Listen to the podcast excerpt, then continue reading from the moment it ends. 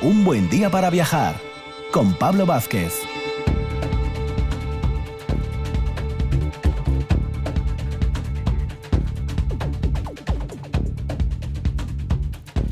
Muy buenos días Asturias, bienvenidos un fin de semana más aquí, siempre en RPA, donde sábados y domingos, ya sabéis, siempre, siempre es un buen día para viajar.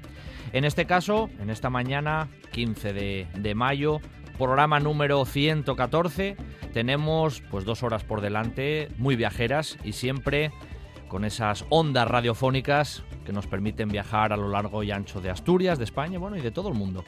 Vamos a empezar con nuestras bueno, secciones habituales. Rafa Testón con las recomendaciones literarias y viajeras, Sara Moro en esos deliciosos paseos por el Museo de Bellas Artes de, de Asturias, Francisco Borge recorriendo el reino de Asturias y su legado.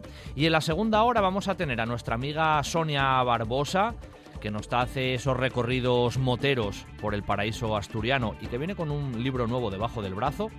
A continuación vamos a acercarnos al Concello de ayer, donde tenemos el Molín de Adela. Una de las personas que está al frente, Silvino Cordero, nos va a contar qué es la asociación y el propio Molín.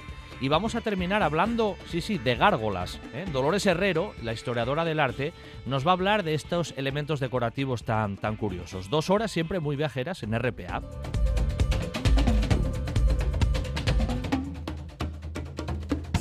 Esto es RPA, la radio autonómica de Asturias.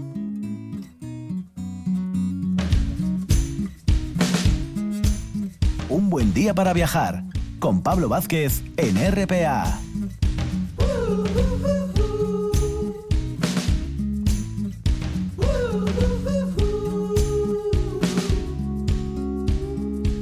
Ya es norma habitual, ya lo sabéis, que los sábados a la mañana, tempranín, empezamos con esas recomendaciones de libros de carácter viajero. Bueno, digo tempranín, pero ya sabéis que siempre podéis escucharnos a cualquier hora del día y de la noche a través de la web de RTPA en Radio La Carta y también en las plataformas iVoox y Spotify. Para hablar de libros viajeros, siempre nos acompaña Rafa Gutiérrez Testón desde la librería La Buena Letra en la calle Casimiro Velasco de Gijón. Muy buenos días, Rafa. Buenos días, muy buenos días. Encantado de estar con vosotros y recordando también que, que, esta semana, el martes, el 11 de mayo, se cumplía un año justo desde que pudimos volver a abrir las puertas en la librería.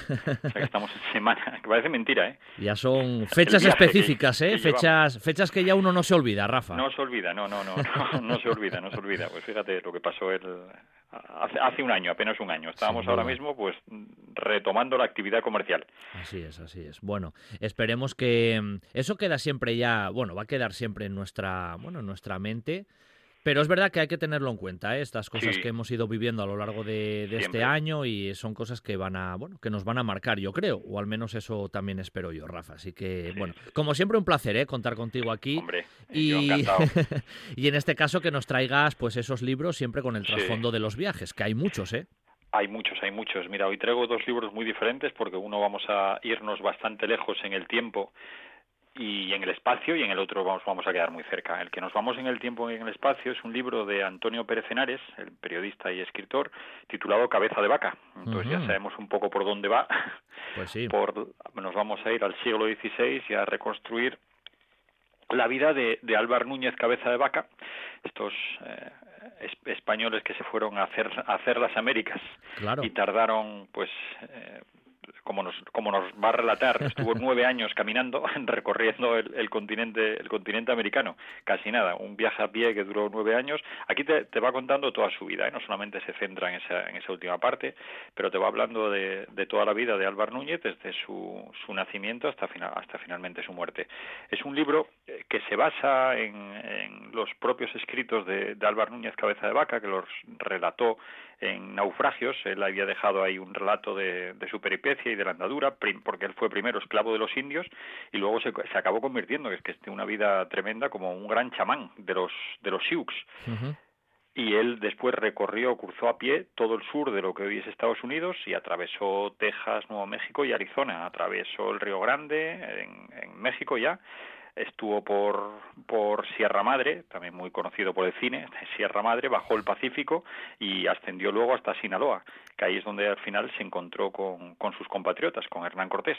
Claro. Se encontró con él en, en Ciudad de México todo este periplo es lo que te va a contar eh, Pérez Henares en este libro que es pura aventura y puro viaje. Sin duda, Rafa. Además, bueno, a Antonio Pérez Henares yo creo que mm, una gran parte de la población lo, lo conoce porque, bueno, es un personaje que está mucho también en los medios, en Sí. diferentes tertulias de televisión Sí, sí. y demás, y es bastante conocido, vamos. Es, es bastante conocido. Este libro es muy muy histórico, o sea, se aleja de mucho, aunque bueno, hay, hay también ese pozo de, de vencer un poco la, la leyenda negra española Sí, de- en Hispanoamérica, que lo tiene el libro, y eso no, no lo podemos esconder, porque Claro tiene sí. ese, ese- sentido también el este libro. A mí me gusta también eh, la dedicatoria, quién se la hace Antonio Pérez Henares, porque, bueno, para los que somos de una generación, pues se lo dedica a Miguel de la Cuadra Salcedo, Mm, hombre. y sobre todo porque él estuvo en eh, Antonio Pérez Henares cuenta yo la verdad es que no, no me acordaba pero él estuvo también como participante de una de las rutas Quetzal Mm. Y yo creo que a todos los que nos gustó nos gustaba el viaje la aventura a lo mejor a, a oyentes, a personas que nos están escuchando más jóvenes que los que rondamos los 50, pues no, no, a lo mejor no recuerdan a Miguel de la Cuadra Salcedo y aquellos programas de aquella ruta Quetzal en la que yo creo que todos los críos soñábamos con a ver si, si podíamos sí. participar. Es que además, eso es otra de las cosas que tenemos ahí. Mira, y además como, como gran viajero que fue de la Cuadra Salcedo, que también Sí. es un personaje a tener en cuenta, la Bueno. ruta Quetzal es algo que tenemos, eh, yo creo también todos en la imagen en la, en la televisión. Es otra cosa de nuestro imaginario más televisivo y popular, Rafa. Sí, sí, sí, ese, ese está ahí grabado. Y, y Miguel de la Cuadra Salcedo, qué personaje también, que había sido olímpico, creo. Aquí estoy hablando de memoria en jabalina, lanzamiento de Mm. jabalina, me parece. Un gran deportista y un gran aventurero y un gran divulgador. las, las tres, las tres. Sí, porque ahí, fíjate, los que, eso, tenemos de una generación, pues vivimos este tipo de programas, Miguel de la Cuadra Salcedo o Félix Rodríguez de la Fuente, casi nada para Así es, que- así es. Lo que teníamos ahí. Iba a decirte yo, Rafa, que además eh, Cabeza de Vaca es uno de esos personajes que iría al pelo también a esta sección que tenemos de grandes viajeros de la historia. De hecho, está Pues- ahí en la, en la agenda, sin duda. Lógicamente, no, no puede faltar, no puede faltar, porque un viaje a pie de nueve años atravesando el continente americano Se dice y pronto, se siendo dice como, como nos va contando en este libro, eh, bueno, a punto de, de que lo de, pues, que lo fusilaran, no, de que lo mataran muchas Que lo veces, mataran, pero sí. Es que- siendo siendo esclavo, esclavo de los indios y acabar convirtiéndose en eso, en, en un gran chamán, porque este además va va a recorrer, en el libro la verdad es que es, una- es un libro que está muy bien documentado y te va pasando, porque va pasando de, de tribu en tribu, ¿no? Vas viendo cómo va pasando con las diferentes tribus de los de indios, y está con Sioux, Apaches, los Tarumaras, que nos suena también los Tarahumaras de, de otros... Igual hablamos algún día de los Tarahumaras, o hablaremos sobre... Son grandes corredores. Sí, los mencionamos, ¿eh? Hay una novela por ahí de la cual Sí, hablaste sí. ya, de Sí, alguien que estuvo por ahí que eran corredores o son corredores tremendos. Sí, sí, vamos. sí. sí, sí, una historia muy, muy guapa. Y bueno, pues sin duda Álvar Cabeza de Vaca, eh, bueno, es un personaje muy interesante como muchos de aquellos que en el siglo XVI, Rafa I, todavía se sorprende al ver las peripecias que desarrollaron, que son auténticas epopeyas vistas hoy en día. Hombre, es que el viaje ya, em- embarcar, simplemente embarcar hacia las Américas, unas Américas que no sabías lo que era. Sin duda, es que... Pues estamos hablando de, de- él emprende el viaje en 1527. América este, se produce la llegada de Colón en 1492. Muy reciente todavía, o sea, Muy- todo por descubrir, vamos. todo, en- todo por descubrir. Está Ir a, bueno, pues él, él iba a Tierra Florida y a saber lo que lo que se iban lo lo que que se iba a encontrar. Bueno, la primera referencia, sin duda, como siempre, muy viajera, esta, esta, esta novela o esta casi biografía en ciertos Sí. aspectos de, de Cabeza de Vaca de Antonio Pérez Henares. sí. Y en la segunda no nos vamos a mover de Asturias, pero es un libro que yo creo que es necesario que habláramos de él también porque hay que reivindicar lo nuestro y estoy hablando del libro Asturadictos de Ana Pérez Paredes que acaba de, de editar Claro. de la llama, Sí, sí, la, la guía para enamorarse de Asturias. sin duda. Y además Esto es Ana una- es grande, es es- grande. Es una auténtica maravilla porque, bueno, yo creo que Ana Paz Paredes es de sobra conocida tanto por los artículos que publica en la Nueva España, también estuvo mucho tiempo en radio, sobre todo en, Antena 3 Radio, tiene la guía de turismo rural para el Principado de Asturias y también como, como cocina, ¿no? Porque también va a ser parte de este, de este libro, de este periplo por Asturias, van a ser las recetas de cocina, pero ya tiene las Asturias entre pucheros y Asturias pucheros en el paraíso, y es, es una auténtica, es una auténtica maravilla este libro, con ya solamente las ilustraciones, las, las fotografías que acompañan, y donde ella muestra, pues, eh, la adicción que tiene Asturias, pero entendiendo adicción como una afición desmesurada a algo. Es verdad, es verdad. Que, es, lo que hace ella. Y es hacer, pues aquí lo que nos va a hacer es un recorrido por 54 lugares de Asturias. No a lo mejor tampoco es que sean grandes desconocidos, pero tampoco lo, más conocidos. Aquí no nos vamos a encontrar la Universidad Laboral, la Catedral, la Catedral de Oviedo o, o, Avilés, ¿no? Nos vamos a encontrar eh, la calle Galeana de, Avilés. No, vamos a ir hacia otros sitios. Ella lo tiene dividido en, en partes. Por una parte estaría los balcones al paraíso, esas miradas que puedes tener, acantilados, el mirador, el mirador de los meandros del Nora, el acantilado de Cabo Vidio. Después tiene las cascadas de Asturias, que también son una auténtica maravilla. Esa sección se llamaría el agua, agua vertical y ahí recorres en Villallón, por ejemplo, las cascadas de Oneta, que es, bueno, es una, una maravilla, o las cascadas de Nonaya en Salas. Después otra parte, los árboles como destino, esos árboles centenarios que tenemos en Asturias también, por ejemplo el Carballón de Valentín que está en Tineu, que es un árbol que nació hace 500 años, la, la Fallona de la Viescona, ese que está en la, en la carretera del Fitu, es un árbol tremendo para cualquier persona que no haya conocido, después tiene los un recorrido también, te va haciendo por los molinos de Asturias, ella lo llama rastros de molienda, y ahí te puedes ir hasta el molino de la playa de la Ballina en, en Ovillana, como al molín de la Tillera que está en Parres, y después pueblos, ¿no? Pueblos que enganchan, esos pueblos maravillosos que tenemos en Asturias, desde Besullo, en Cangas de Narcea, ese, pueblo que tiene una casa con siete balcones, o, no sé, el, Bandushu, en Proaza, o, Focella, y después va a las playas, lo mismo, playas, pues las playas, la playa La Canal, por ejemplo, la de Villanueva de Prianllanes, o, o la playa de Portizuelo, que está en, Valdés, playa de Barballo, después te va a los paisajes líquidos, ahí iríamos a los ríos, a las rías,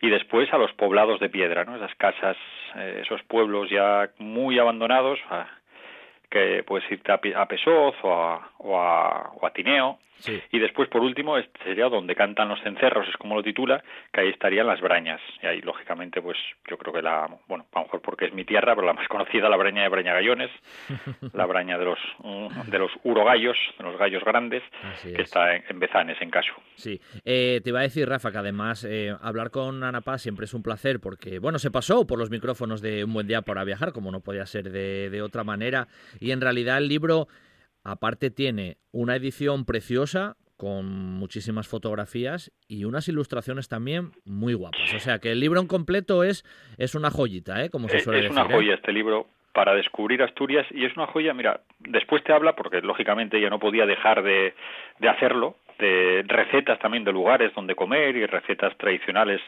de Asturias, pero después lo, lo que tiene este libro que yo creo que es muchas veces nos pasa, ¿no? Que a lo mejor te viene gente de fuera y quieres enseñarles lo que es Asturias y a veces caes en, en los tópicos, que es normal también, de los lagos de Covadonga y, y ir a los sitios. Pero yo creo que cuando eh, las personas de fuera, sobre todo, se hacen una idea de ese Asturias paraíso natural, de lo que es Asturias en su grandeza, creo que hacer un recorrido con este libro es fundamental. Y para los asturianos, las asturianas, que vivamos, que vivimos aquí, descubrir lo que nos puede ofrecer este libro de, Ana Paz Paredes es una auténtica maravilla. Los que tengan la fortuna de poder aprovechar de algún día libre y, poder hacer estas escapadas, coger este libro y tratar de recorrer cada uno de esos 54 lugares en el tiempo que, que sea que en el tiempo que tengan disponible, pues es una manera también de acercarse a Asturias que yo creo que es una gran desconocida, pero sobre todo es una gran desconocida probablemente para los propios asturianos. Eso es. Además, eh, Rafa, ya te digo yo, ¿eh? Ana Paz, em, como ella auto, vamos, se autodefine, es una pisapraos, no es una gran montañera, ¿eh? Que es una, siempre lo comenta, pero aparte es una gran calellera, porque todas las semanas ella sale, ella está siempre moviéndose por Asturias, es una auténtica asturadicta, pero 100%. Sí, sí, sí, sí. Sí, sí, aquí no vamos a encontrar tampoco rutas de montaña con una dificultad máxima. vamos a encontrar algo para caminar, para visitar, para, para conocer Asturias. No nos vamos a meter en, en los picos de Europa y, y vamos a subir algún pico complicado esos. Así es. Bueno, Rafa, hoy dos libros, pues ambos muy viajeros. Uno que nos permite viajar a esas grandes epopeyas y aventuras eh, en el siglo XVI, los llamados, bueno, conquistadores, descubridores, en este caso Cabeza de Vaca con Antonio Pérez Henares, y uno para quedarnos en nuestro propio terruño de Ana Paz Paredes con, con Asturadictos, que, bueno, ambas recomendaciones siempre pues muy interesantes. Rafa, un abrazo como siempre, gracias, y el sábado que viene, más libros viajeros siempre contigo en, en un buen día para viajar. Gracias. Perfecto, un abrazo. Todos buscamos un motivo para seguir.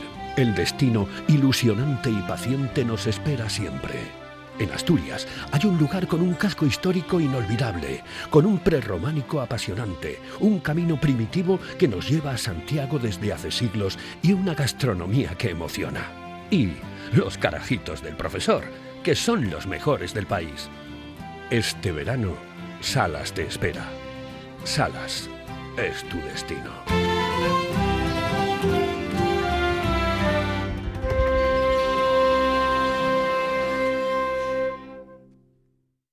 Antuña Abogados, despacho multidisciplinar asturiano fundado en 1954, con nueve cualificados profesionales a su servicio para atenderle en todas las ramas del derecho. Localícenos entre www.antunabogados.es. Ven a conocer el Cuetu, el Museo de la Guerra Civil Española y de la historia bélico-militar del país. Considerada como una de las mejores colecciones privadas de España y en continuo crecimiento. El Búnker de Lugones, el mejor conservado y de mayores dimensiones del norte de España. Y la colección militar de Coyoto, formada por cuatro grandes colecciones particulares y que empieza a ser considerada como una de las mejores de la Guerra Civil Española.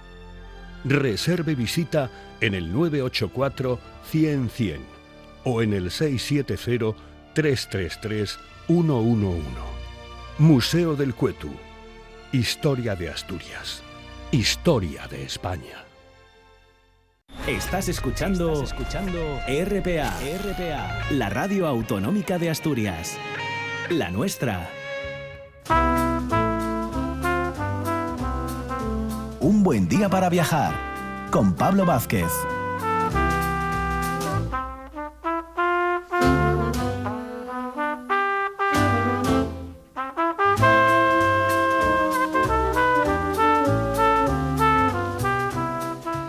Recomendaciones literarias y viajeras que siempre nos trae Rafa Testón desde la librería La Buena Letra, pegamos ese saltín geográfico, saltín, ¿eh? desde Gijón hasta Oviedo para, bueno, para acercarnos al Museo de Bellas Artes de Asturias, que ya es norma pues habitual en un buen día para viajar y como estamos siempre muy al tanto de las cosas nuevas que van surgiendo en el Bellas Artes que no que no para, ¿eh? nunca para sus actividades, pues hoy vamos a traer un tema que está, bueno, pues muy candente y sobre la mesa y de, bueno, de reciente información estos días, una nueva donación de 34 obras muy interesantes. No vamos a hablar de las 34, lógicamente, pues si no estamos aquí toda la mañana, pero sí que vamos a mencionar un poco qué es esa donación, algunas de sus obras más importantes y siempre tenemos allí como anfitriona en el Museo de Bellas Artes a la historiadora del arte, Sara Moro. Muy buenos días, Sara. Muy buenos días, Pablo. Bueno, un placer, un placer como siempre tenerte. Que digo yo que, hombre, en un buen día para viajar, ya que hablamos contigo todos los fines de semana, tenemos que estar siempre a la que salta. Y una de las noticias que ha saltado recientemente fue precisamente esta, esta nueva aportación. Que menudo nivel entra en el Bellas Artes, Sara. La verdad que sí. No obstante, tengo que hacerte una pequeña corrección. Sí, dime, dime. y no es, no es una donación, es un depósito. Eh, es, un Término, es un término que hay que puntualizar bien porque, bueno, realmente esto por ahora es un, depósito, un depósito temporal por tiempo indefinido, pero sí que es cierto que tenemos que hilar un poco fino con, con el término por, bueno, por cuestiones familiares, ¿no? Y, y, demás. Pero a efectos, quiero decir, eh, tanto, bueno, el, museo una vez que, que lleguen las obras, como por supuesto el público, va a poder disfrutar de ellas y como digo por un tiempo indefinido con lo cual esa palabra indefinido pues nos lleva a pensar que va a ser muchísimo, muchísimo tiempo, ¿no? Sara, aquí hay, hay confianza total, con lo cual tú puedes matizarme siempre, ¿eh? porque yo puedo meter la pata y tú eres eso, eres la experta, o sea que por eso no hay problema. No, no, ni mucho menos, pero bueno, aquí sí que es verdad que, que, es algo que afecta más allá del museo, ¿no? Entonces es, eh, es prudente no ser, ser precisos y, y, aplicar el, el término como, como, iba. Pero más allá de eso, eh, es una excelentísima noticia para, ya no solo para el museo, por supuesto, sino para todos, ¿no? Porque vamos a poder disfrutar de unas obras y de una colección muy poco vista, eh, quizás eh, poco conocida y, que nos va a deparar muchísimas, muchísimas sorpresas de las que ya hemos lanzado eh, varios nombres, de hecho hemos lanzado 23 nombres y hemos destacado de entre los 23 una obra que es un dibujo de, de Goya eh, maravilloso, que bueno, creo que va a ser las delicias de, todos los que se pasen por el museo. Oye, este depósito indefinido, vamos a nombrar de dónde viene, un poco su, historia, si, la conocemos, Sara, de quién es, quién hace ese depósito indefinido al Museo de Bellas Artes. Sí, la persona que hace este depósito eh, se llama María Luisa Corrada y es la viuda del noveno conde de Villagonzalo, mm. que era el propietario de esta obra. Eh, este conde eh, tenía una colección más amplia, mayor, de la que, bueno, se hicieron varios lotes, ¿no? Su viuda se quedó con una parte, que es la parte, ¿no? Eh, o de la cual eh, hace este depósito al Museo de Bellas Artes de Asturias. Y, bueno, es una colección, como digo, que no era muy conocida, muy poco vista. De hecho, estas obras que llegan al museo estaban aquí en Oviedo y eran muy pocas las personas que, que sabían de la existencia de, de, de esta colección. María Luisa eh, un día se pasó por el el museo eh, hizo esta propuesta, eh, como se hacen en muchas ocasiones, ¿no? Sí que es verdad que al museo llegan constantemente, bueno, pues mm, quiero donar, quiero depositar, eh, quiero vender, bueno, siempre,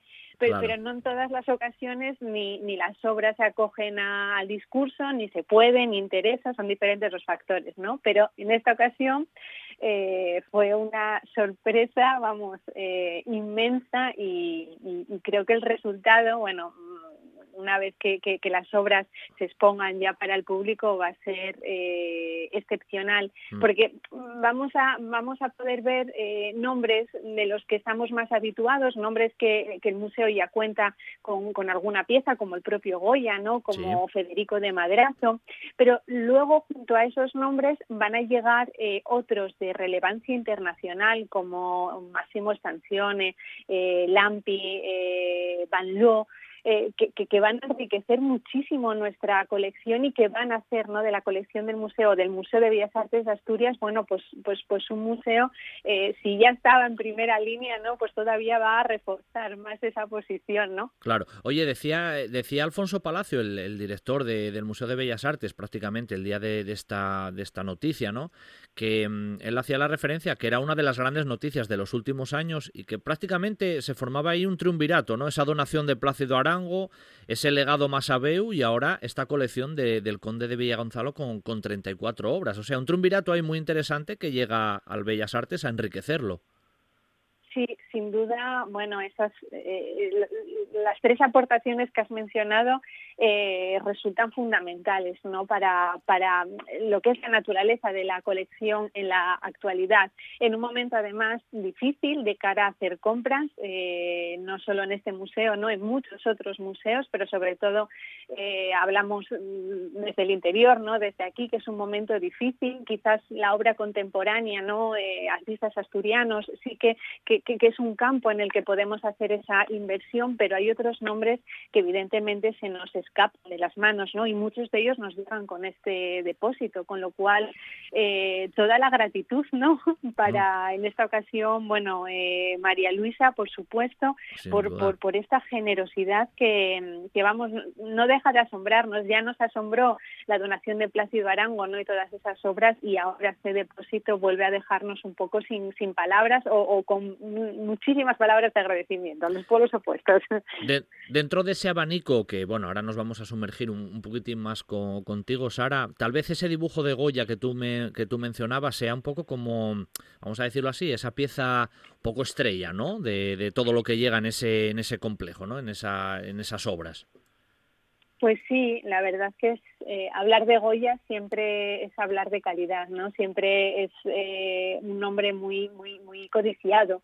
Y en el museo ya teníamos pintura, teníamos eh, también obra gráfica, pero nos faltaba el dibujo. Y el dibujo llega, además, vamos, un dibujo excepcional. Y digo esto porque es un dibujo de la década de los años 20, del 19, con lo cual de la etapa final, ¿no? de Francisco de Goya era un dibujo, además, eh, que se daba por perdido, que, se tenía por perdido, con lo cual esto no deja de ser un reencuentro, ¿no? Un, un, redescubrimiento de una obra que se tenía por perdida y que parece que, que, la hace todavía más, más especial.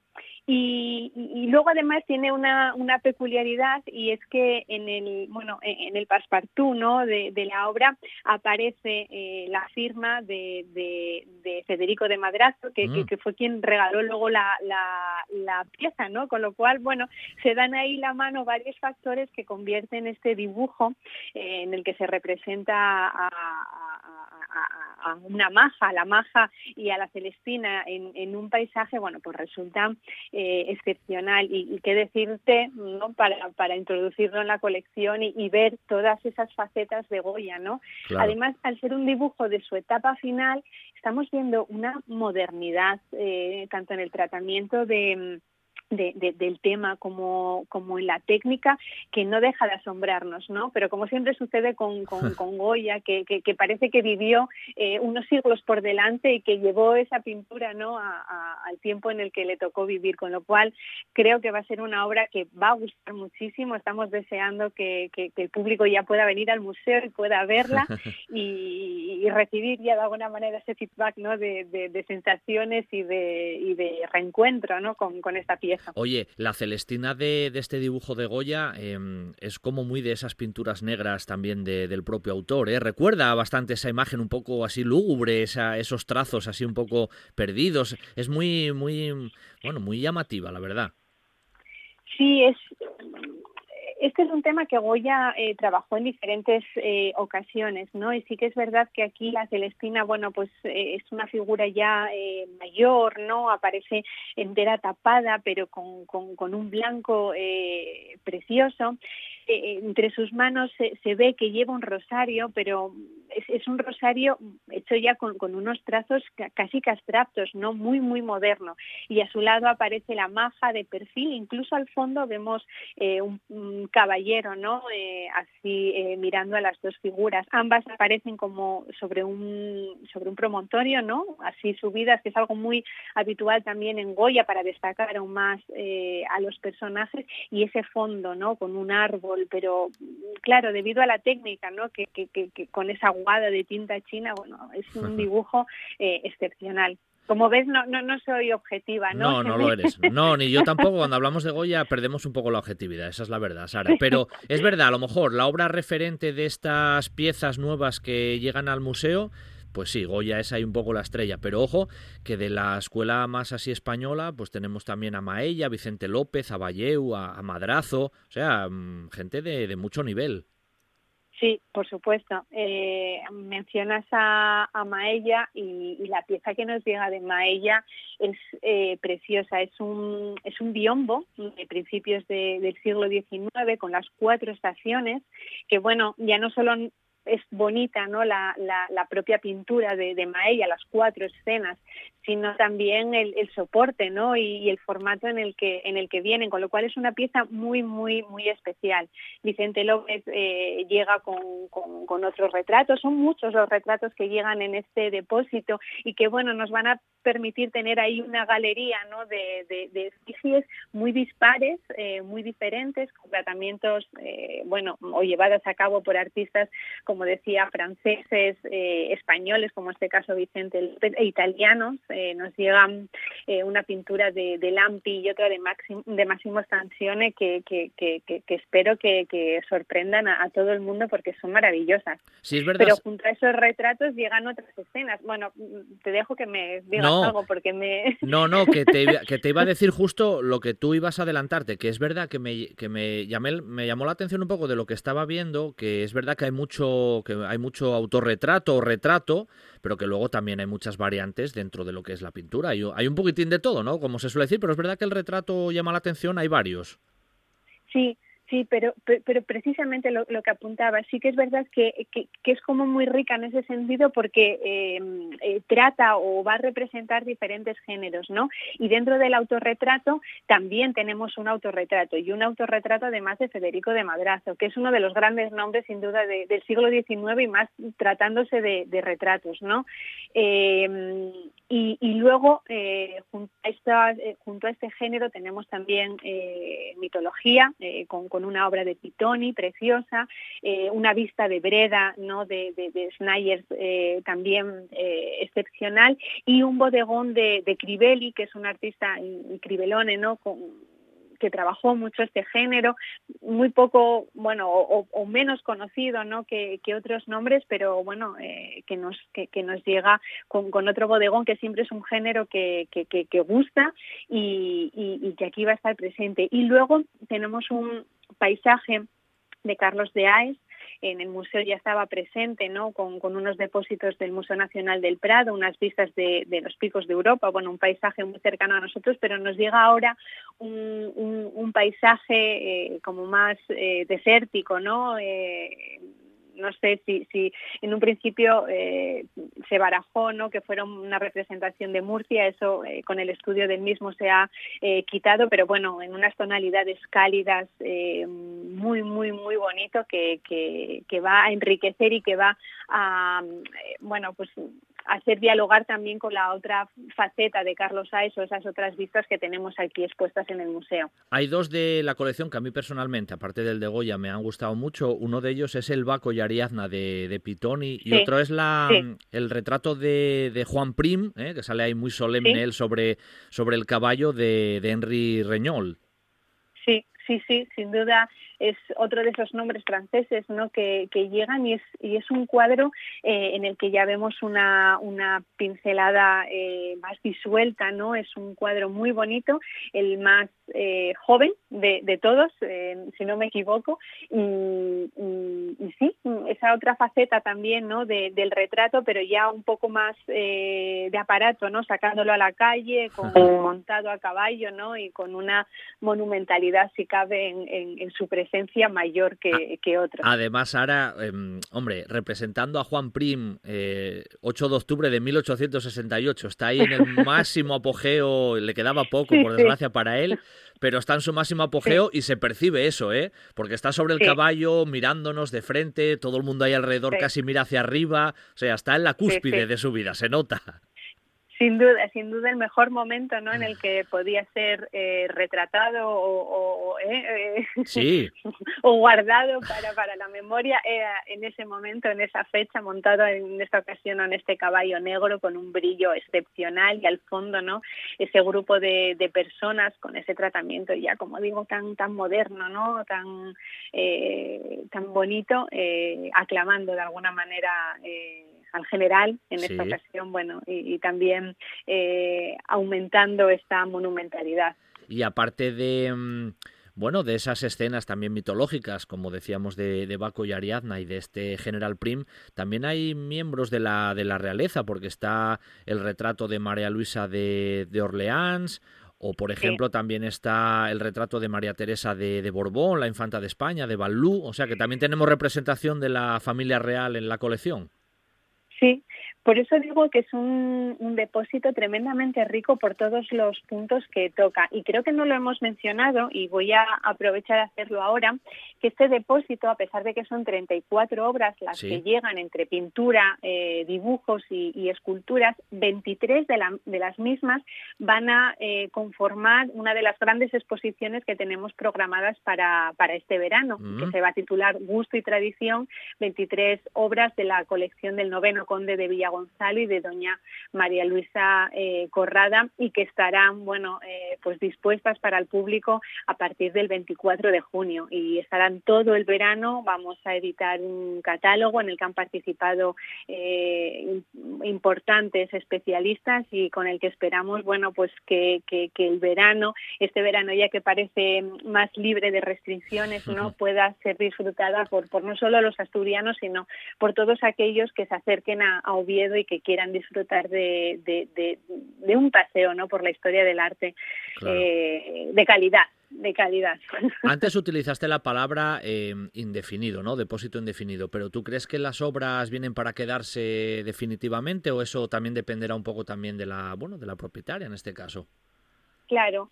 Eh, ahí la verdad que nosotros, bueno, la ilusión siempre es que esa, esa palabra indefinida realmente sea indefinida, pero siempre, bueno, estamos eh, tan agradecidos con esta oportunidad, por lo menos este depósito temporal que vamos a, ir pasito a pasito y siempre respetando, bueno, por supuesto, eh, las necesidades, ¿no? O las querencias de, la propietaria. Claro que sí. Bueno, Sara, hoy eh, creo que era casi obligatorio en un buen día para viajar, ya que, te tenemos, bueno, pues los sábados con, nosotros y eso siempre nos honra y es un lujo para el programa, ya lo sabes, hablar de este, bueno, vamos a denominarlo tesoro artístico, ¿eh? que llega al Museo de Bellas Artes a través de esta, bueno, de este depósito indefinido de la viuda del conde de, de Villa Gonzalo y que sin duda pues va a enriquecer aún más la colección, al menos durante un tiempo, eso seguro. Así que, Sara, como siempre, un placer hablar contigo, a ver que nos hayas traído estas obras, en alguna ocasión las trataremos más íntimamente.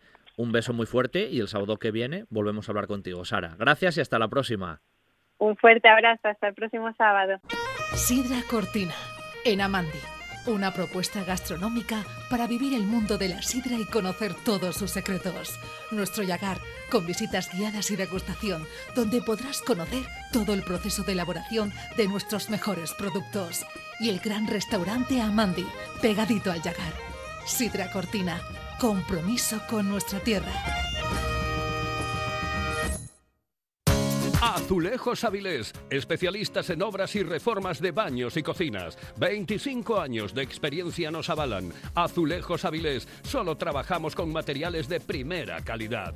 Azulejos Avilés, grés, sanitarios, parquet y en el mercado creciente de la carpintería de aluminio, muebles de baño y mamparas.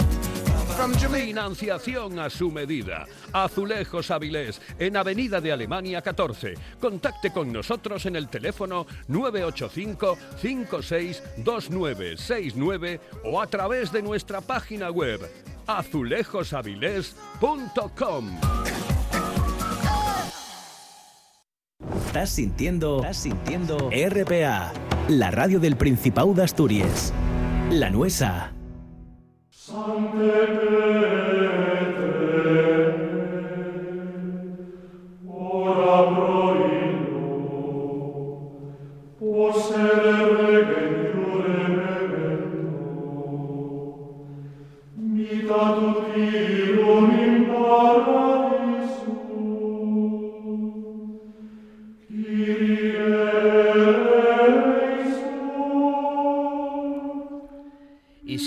Para cerrar nuestra primera hora habitualmente ya de los sábados, como tenemos siempre fijado en un buen día para viajar, lo vamos a hacer de la mano, bueno, de nuestro amigo, colaborador Francisco Borge Cordovilla, que nos lleva en ese viaje, en ese viaje virtual sábado tras sábado a ese legado artístico que nos dejó el reino de, Asturias. Y estas últimas semanas le estamos dedicando pues un punto de especial interés a la iglesia de San Salvador, la ubicación donde hoy tenemos la, Catedral de Oviedo, eh, en este caso, y que sin duda, mm, con el paso de las semanas, vamos descubriendo un montón de facetas diversas, incluso el fin de semana pasado ese aspecto un tanto, vamos a decir, misterioso, ¿no? De algunas de las historias que, Francisco, que Francisco nos narraba. Hoy va a hablar de otra parte también muy importante dentro del arte asturiano, que es la parte pictórica, bueno, pues mezclada con otros asuntos que él nos va a traer como siempre. Muy buenos días, Francisco. Buenos días, Pablo. Buenos días a todos. Bueno, como siempre, un lujo contar contigo estos próximos minutos en esta mañana de, sábado para hablar de San Salvador, decía yo, de esa parte pictórica y también, bueno, de otros elementos que pueden salpicar en la, en la conversación, Francisco. Sí, sí, porque claro, eh, cuando uno piensa en las pinturas del arte religioso del Reino de Asturias, enseguida acude al patrón de a Santullano, a San Julián de los Prados, a sus arquitecturas pintadas a su peculiar mensaje cristológico eh, basado, pues eso, en la exaltación simbólica, eh, sin que exista nada de pintura decorativa, y es un hecho este eh, absolutamente extraño a todo lo, tanto a todo lo contemporáneo y a todo lo hecho en Europa con un mensaje cristológico eh, desde tiempos paleocristianos hasta los tiempos coetáneos del reinado de Alfonso II. No hay nada parecido a Santullano. Y por eso mismo, eh, porque Santullano constituye un, un, un, unicum decorativo, porque en los otros ejemplos que conservamos, eh, en San Miguel de Liño, por ejemplo, o en San Salvador de Valdedios o en San Salvador de Priesca, las geometrías, las arquitecturas pintadas están presentes en Priesca, por ejemplo, el niño no conocemos su presencia y eh, en San Salvador de Valdedios pues realmente tampoco, ni en Tuñón. Entonces eh, nos encontramos con que esta temática de arquitecturas pompeyanas eh, que, trasladan un mensaje cristológico y un mensaje, pues eso, una, una teología cristológica desprovista de imágenes, que es una especie de, de capricho, de ejercicio de ejercicio de, de, pues eso, de aplicación de los motivos clásicos a, una explicación eh, pedagógica, pero de una teología muy elevada, al servicio de una élite, pensamos que, evidentemente, lo mismo que en el resto de las iglesias, no existe tal cosa, eh, luego hablaremos de los motivos comunes que se dan, que sí que se dan en todos los edificios, que son motivos convencionales y que se repiten con algún grado de variación, pero que se repiten más o menos a lo largo de toda la historia decorativa de los templos hmm. del Reino de Asturias. Pero hay hay otros motivos que serían los que ocuparían, eh, digamos, la, centralidad de la, de la decoración de los templos, que, que, bueno, que, que no están presentes eh, nada más que conocemos eso, el ejemplo de Santullano, y no están presentes, no tienen por qué estar presentes en otros lugares. En las naves laterales de Priescas acude a las arquitecturas pintadas que sin duda tienen el, mismo mensaje, ¿no? Que en Santullano, pero que es un mensaje ya que cien años después tampoco es que se comprenda muy bien. Los mismos esquemas pictóricos son muy diferentes, están, son mucho más esquemáticos, han perdido muchos de los elementos eh, orgánicos de esa arquitectura y todo parece llevarnos a la conclusión de que los motivos, como señalaba eh, García de Castro y antes que él ya es Luke y Berenguer, los motivos no se comprenden ya bien. dentro en el primer cuarto del siglo X ya no se comprenden bien los motivos de 100 años antes, o sea, del primer cuarto del siglo IX. Y ello nos hace mm, dudar de que el mensaje que se intentaba transmitir, que era un mensaje, pese a lo extraño que pueda resultar, eh, pues eso, transmitir una teología cristológica a través de arquitecturas, pues o de la exaltación de la de la cruz no eh, que domina también por otra parte Santullano pues eh, nos hace albergar muchas dudas de que de que eh, el papel de esas arquitecturas relegadas a la, a la nave lateral de, de, Priesca al, al, paño alto de la nave lateral encima de los zócalos pintados que se han perdido pero que sin duda existieron pues que, que, ese mensaje fuera realmente teológico, ¿no? puesto que no está en un ámbito principal de la edificación. Y sí que nos encontramos, tanto en Niño como en Priesca, sin embargo, pues con un programa pictórico de carácter figurativo. Eh, solamente conservando muy pocos ejemplos, estamos acostumbrados a que la historiografía nos diga eh, hace su irrupción eh, pues la representación figurativa en niño, lo cual no lo antes no, no existía. Realmente conservando nada más el ejemplo de Santullano y el ejemplo del niño, me parece una afirmación francamente atrevida, ¿no? decir que antes no existía cuando solamente se han analizado dos ejemplos. Sí, claro, poner la mano en el fuego para decir que no existía previamente nada eso es ser muy osado, cuanto menos, ¿no? No, porque precisamente la norma la norma, según lo que nos, lo que nos narran los vestigios conservados, la norma era la, por lo menos la presencia eh, bastante importante de representaciones figurativas. Por ejemplo, en Liño o por ejemplo en Priesca, ¿no? donde, donde todo el paño sobre el arco de triunfo, que, da entrada ya al, altar, pues todo ese, todo ese paño está ocupado por una representación figurativa de un personaje eh, sentado en un trono que además está en una esquina, que, lo cual quiere decir que a lo largo del resto de la escena pues estaba sin duda repitiendo o sea, estaba sin duda repitiendo un motivo figurativo que sin duda incluía unos cuantos personajes, ¿no? que se que se ubicarían pues eso hasta el fondo de la escena lateral hasta el fondo hasta el fondo contrario no entonces en Liño nos encontramos con, con los paños de las naves laterales eh, perdidos la, decoración de los, de los muros de, la nave central. En los paños debajo del claristorio, en las naves laterales, nos encontramos con esos cuadros ¿no? enmarcados por orlas eh, de motivos geométricos eh, que, responden a una constante a lo largo, además de toda la representación pictórica de época carolingia. Nos lo encontramos en, numerosas abadías, en, bueno, en numerosas abadías, en las pocas que se conservan la decoración pictórica, pero nos encontramos con esos motivos, ¿no? Algunos un poco posteriores, ya dentro del finales del siglo X, principios del XI, del, arte otoniano, ¿no? Como el, el de San Jorge de Obres en, la isla de Reino, que es el ejemplo más completo, pero la organización en, paños formando cuadrados y rodeados de orlas eh, eso, decorativas eh, confeccionadas a base de motivos geométricos o de motivos de estos de repetición infinita, ¿no? Pues eso, nudos de Salomón o, laberintos o grecas o, esvásticas, todos estos eh, frisos determinando cuadros, pues eso, eh, aunque se repita un poco de tiempo después, está claro que, están presentes en, el Reino de Asturias y que la inspiración probablemente sea común. Y esos, estos marcos están, eh, eso, están encuadrando escenas que son plenamente figurativas, como la del personaje entronizado de niño y que seguramente se repetirían en los demás paneles, en los restantes paneles de las naves laterales. ¿no?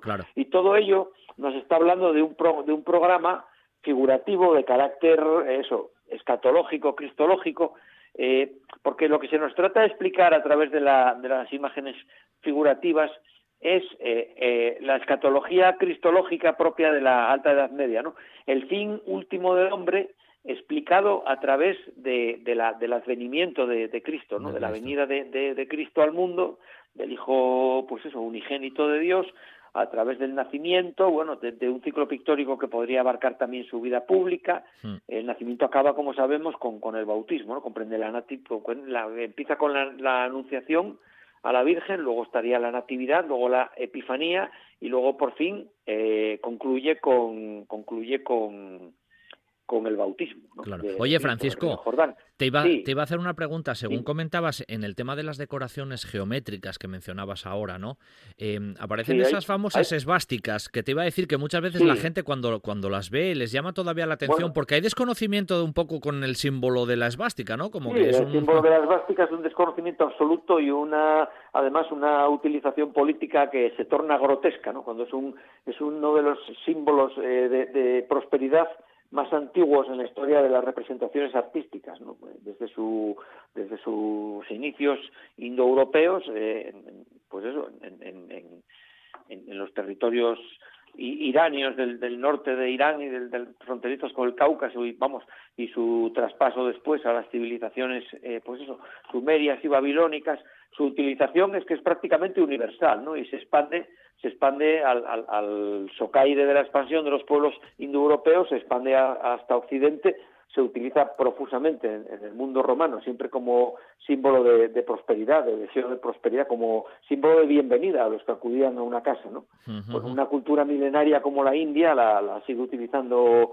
hoy en día, ¿no? Como símbolo de bendición, porque tiene también una raíz indoeuropea, evidentemente, y llega al arte y llega al arte clásico y se utiliza como un motivo de eso de repetición infinita que lo que nos está trasladando es un simbolismo, es un simbolismo si se quiere un poco profano, eh, tampoco es que aluda directamente a la divinidad, pero bueno, deja de ser un, símbolo eh, de deseo de, prosperidad, en este caso, pues de bienaventuranza a los fieles, ¿no? Esa es la interpretación que hay que darle en un contexto cristiano. Es que luego eso, ya sabes, la utilización que se hizo posterior y de máscaras eh, es otra historia, ¿no? o sea, al final ya utilización, La utilización que hizo el nazismo y que hizo el Partido Nacional Socialista Alemán fue una utilización puntual eh, bueno, y simplemente por esa obsesión que tenían los círculos que, que bueno, que, conformaban las élites no intelectuales del partido nazi, la Auer, etcétera, ¿no? La, Todas estas asociaciones medio esotéricas que, que había, ¿no? Sí.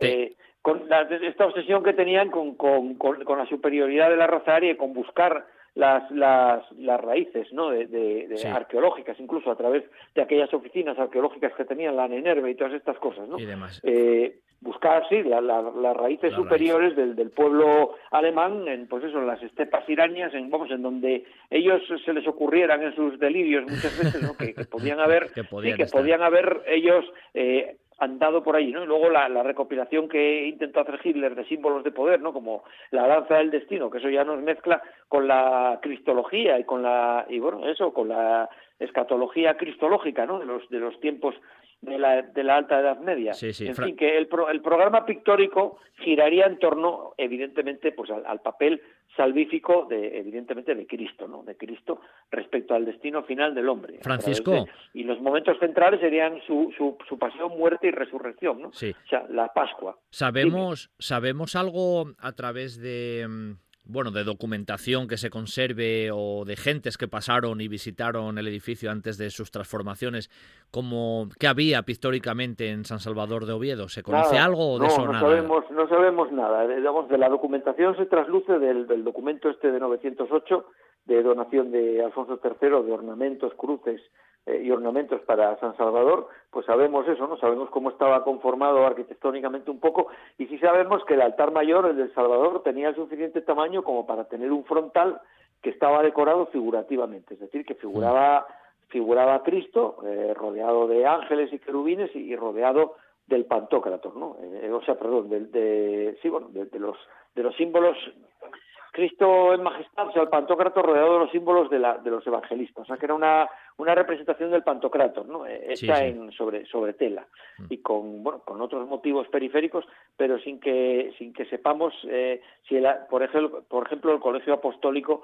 estaba representado o no. Pero bueno, en esta cristología eh, de carácter escatológico, lo normal es que se repitieran a lo largo de los muros de la nave central, pues bien separados o bien intercalados, eh, escenas veterotestamentarias y neotestamentarias. Es decir, por un lado, los pasajes más conspicuos, digamos, ¿no? y con más, con más relación con el advenimiento de, de, Cristo. Por ejemplo, pasajes relacionados con los profetas, ¿no? como los podemos encontrar eh, en, el arte, en el arte visigodo. ¿no? Pasajes proféticos o pasajes como el Éxodo, a lo mejor afrontados por el otro lado con una escena neotestamentaria como podría ser la huida a Egipto, desde luego, seguramente la anunciación, que es un tema muy reiterativo, desde tiempos ya, desde tiempos mm, casi, bueno, de, dominio eh, bizantino sobre Roma y luego lombardo y luego carolingio. Eh, la anunciación está, por ejemplo, presente en Santa María Antigua, ¿no?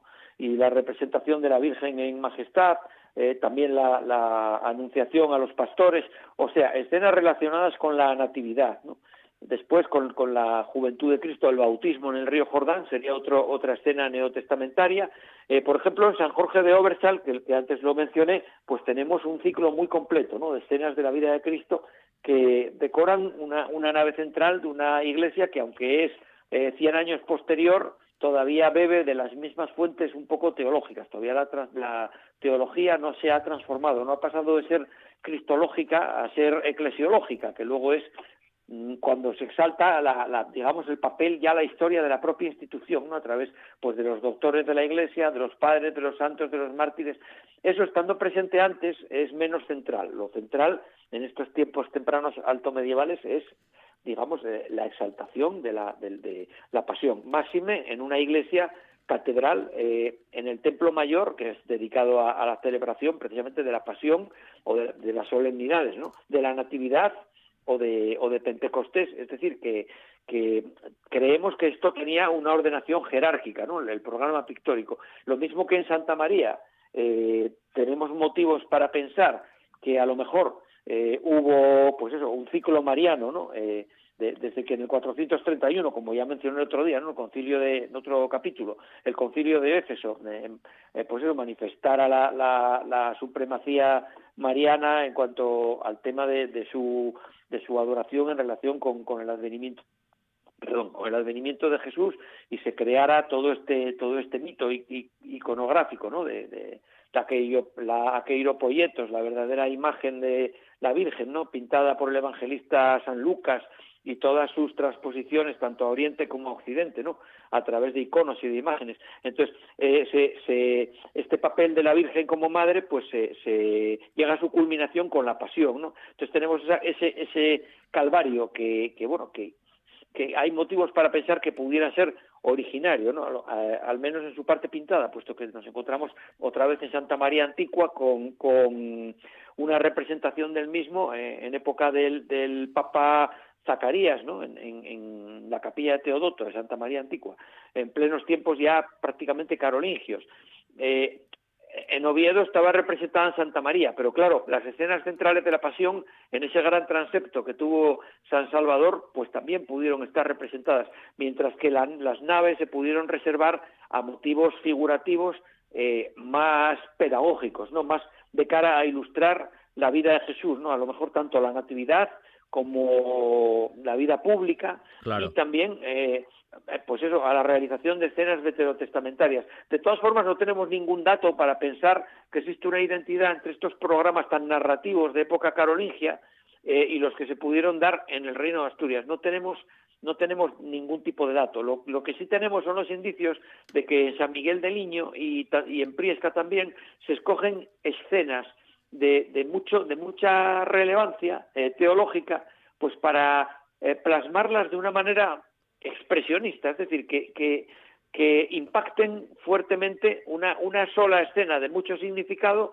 impacte fuertemente en, en, el que esté viendo, en el espectador. Eso es. Y claro, son escenas que tienen que ser conocidas, pues por ejemplo, ¿a qué haría alusión eh, el entronizado del niño? Pues, pues no lo sabemos, ¿no? Porque hay quien quiere ver una representación de la Virgen y hay quien quiere ver una representación eh, literal de lo que de lo que expresa Juan en el primer capítulo, ¿no? Del Apocalipsis, del personaje entronizado y el resto de los elementos, ¿no? O sea, de la en clave de revelación, o sea, que nos vamos eh, nos vamos eh, cada vez moviendo en claves más más escatológicas de digamos de ir acercándonos al, al fin de los tiempos no y a la parausía a la, a la, a la tan deseada segunda venida de Cristo entonces no sabemos si si San Salvador eh, construido unos 50 años antes pudo pudo ser tan expresionista en las escenas que se escogieran figurativas o pudo por el contrario ser más más eh, digamos Mm, más lineal, no más narrativo, al estilo de los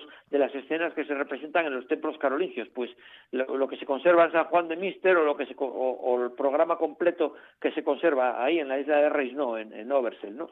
No lo sabemos, no tenemos ni idea. Lo que sí sabemos y es seguro es la presencia de motivos convencionales en todas las iglesias asturianas. Claro, de hecho, Francisco, te, que te iba a decir que tú en, Mirabilia tienes, bueno, hipotéticamente reconstrucciones eh, del interior en esas decoraciones geométricas y como se nos echa el tiempo encima, quería hacerte una pregunta con respecto, casi finalizando, en, un, en un minuto y medio, a, la parte técnica de, la pintura. ¿Siempre la técnica es común eh, a lo largo del proceso? ¿Es esa pintura al fresco? ¿Cómo? ¿Eso se fue modificando también, Francisco? Más o menos hay una técnica común. El procedimiento es el mismo, lo que pasa es que la ejecución no es la misma. La ejecución se va, se va simplificando y se va esquematizando. Eh, el esquema de, Santullano, eh, yo creo, si mal no recuerdo mis lecturas, no se repite, mucho más. Si acaso llega al niño, pero luego ya en, los templos posteriores ya no hay esa, ese énfasis en el trazado previo a punzón para luego dibujar. Eh, donde más perfecto está ese sistema de, ejecución es en Santullano, o sea, donde encima de un enfoscado previo ya se echa un, una argamasa de yeso, un, enfoscado muy fino, con, mucho componente de yeso y de polvo de mármol, de manera que, bueno, que tarde en endurecerse y que eh, se tracen a punzón los, los, los elementos, por ejemplo en el caso de Santullano de las arquitecturas, evidentemente, se tracen a punzón los elementos principales de la escena y luego ya, eh, antes de que se seque del todo, pero ya con más calma, se proceda a aplicar los colores. Eso se va, ese, ese procedimiento técnico tan sofisticado y tan, digamos, tan cualificado se va perdiendo, se va simplificando, de manera que al final, pues bueno, los trazos ya se reducen a la mínima expresión, no como en Santullano, que el profesor Arias Páramo en sus monografías, pues nos, que, es buen conocedor de, del proceso técnico, nos ha ido ilustrando acerca de la complejidad del trazado previo, ¿no? Todo eso se va perdiendo un poco. Había que ser fino, ¿no, Francisco? De los, propios motivos. Dime. Que había que ser muy fino en esa parte técnica, había que ser fino y, rápido, un poco todo. Lo que se trasluce, no, lo que se trasluce es que son equipos, son equipos de artesanos altamente cualificados. Y lo mismo que hablamos de la, de la influencia carolingia, tanto en la métrica y en el proyecto de los templos, pues hablamos en su ejecución técnica de la misma influencia carolingia. No podemos, no podemos tener la seguridad de, de un trasplante directo de técnicos desde la Europa carolingia o desde la Italia lombarda, porque si tú, por ejemplo, analizas el exterior de, eh, de, Santa Sofía de Benevento, por ejemplo, con esos arcos de descarga y esa aplicación de los muros de sillarejo, que es que son prácticamente idénticos a, lo que nos encontramos aquí, pues inmediatamente piensas en equipos completos, ¿no? De, bajo la dirección de un maestro de obras, en equipos completos trasplantados desde la Italia lombarda, desde el Ducado de Benevento, hasta aquí. Lo piensas porque, claro, si tú ves esos muros de sillarejo idénticos y esos arcos de descarga al ladrillo idénticos, la ejecución es idéntica, pues tú, obviamente, da que pensar, ¿no? Sobre todo en el reinado de Alfonso II, donde además para encima se utiliza un patrón de medida carolingio, pues da que pensar. Y lo mismo podemos hacerlo extensivo a los programas decorativos. Desde luego, como ya decía, hay una serie de motivos comunes que, bueno, que si el próximo día vamos a hablar de, los, de las diferentes tipologías de templos, desde el punto de vista de su funcionalidad litúrgica, podemos rematar este tema de los motivos decorativos comunes que sabemos que se dan en todos los edificios, porque algún vestigio hemos encontrado en la mayoría de ellos. Perfecto, Francisco. Y así nos queda, como se suele decir, planchado para que el próximo sábado hagamos ese recorrido que tú eh, comentabas un poco de esas tipologías pero bueno, si hay que rematar alguna cosilla, pues la rematamos. Hoy ya lo finiquitamos aquí, lo rematamos nosotros, nunca mejor dicho, en, la sección de hoy. Y nada, el fin de semana que viene volvemos a hablar contigo y seguimos recorriendo el Reino de Asturias y su importantísimo legado artístico. Así que, Francisco, hoy gracias, como siempre, y el fin de semana que viene, más Reino de Asturias contigo, ¿vale? Un abrazo. Muy bien, buen fin de semana a todos. Un saludo. Si piensas en chocolate Piensa en Argüelles. El chocolate nuestra pasión. Nuestro secreto, la selección de los mejores cacaos del mundo. Descubre todas nuestras variedades y sumérgete con cada bocado en un mundo de sabores, de recuerdos, de sueños. Desde 1912, el chocolate artesano está en Gijón. Piensa en chocolate. Piensa en Argüelles.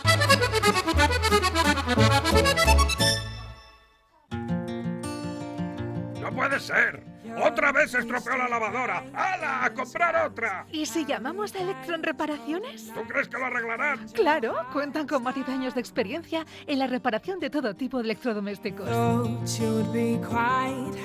Electrón Reparaciones. Consúltenos sin compromiso. Estaremos encantados de atenderle en su domicilio o en nuestro local, en la calle Pérez de Ayala 28 de Gijón. Puede llamarnos marcando el 673-743-190 o el 984 84 11 84.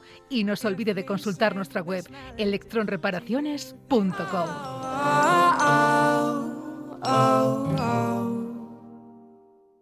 Esto es RPA la radio autonómica de Asturias. Un buen día para viajar con Pablo Vázquez en RPA.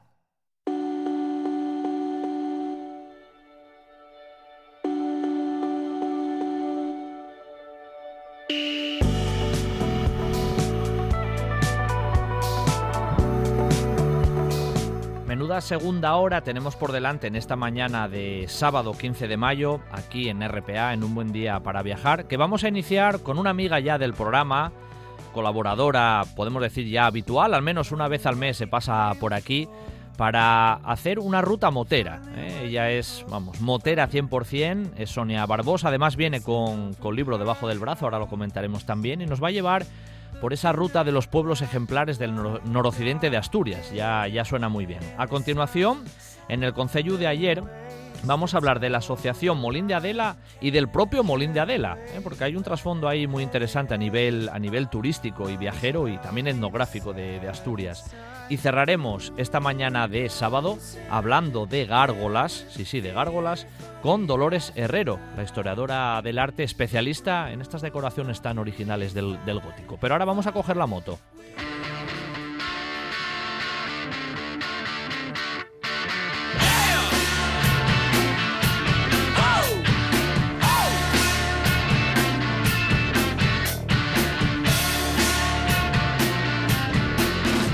Sí, cogemos, cogemos la moto porque cuando Sonia Barbosa se pasa por un buen día para viajar, tenemos que tener, vamos, las dos ruedas ahí bien, bien preparadas. Muy buenos días, Sonia. Hola, buenos días. Bueno, un placer, ¿eh? como siempre, contar contigo. Y decía yo que hoy vienes, y es lo primero que te voy a decir, vienes con libro, bueno, como quien dice, recién salido del horno, debajo del brazo, 15 razones para enamorarse de, de Asturias, Sonia. Sí, la verdad es que estoy muy contenta por la acogida que está teniendo y la verdad es que tengo que decir también que no son 15, sino que son infinitas las razones que tenemos para enamorarnos de la tierrina. Claro, es que si no harías un libro mucho, mucho más grande. Tuviste que elegir 15 porque, porque si no, no hay libro que lo lleve, son miles. ¿Qué va? Miles, miles, sí, miles. Bueno, estás contenta, como nos dices, porque, porque está teniendo buena, buena acogida y en realidad eso es lo, principal. Siempre, siempre además tú, incluso también desde las páginas del comercio, con Explorando el, Paraíso, siempre estás vendiendo ¿no? nuestros, nuestros recursos en el más amplio sentido de la palabra. Sí, eh, hace poco ha salido un artículo mío en el comercio en donde pues eh, el titular era que gracias a esta pandemia mucha gente está conociendo mejor Asturias. Y yo tengo que decir que a mí no me hacía falta una pandemia por en el sentido en el que ya lo llevo haciendo muchos años y no significa que el, el no haberlo escrito antes no significa que no lo hiciera.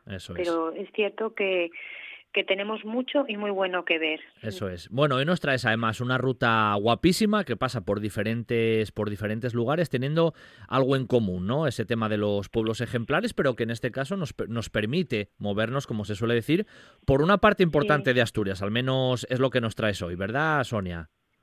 Sí, sí, sí, sí. Además, una parte que es muy desconocida.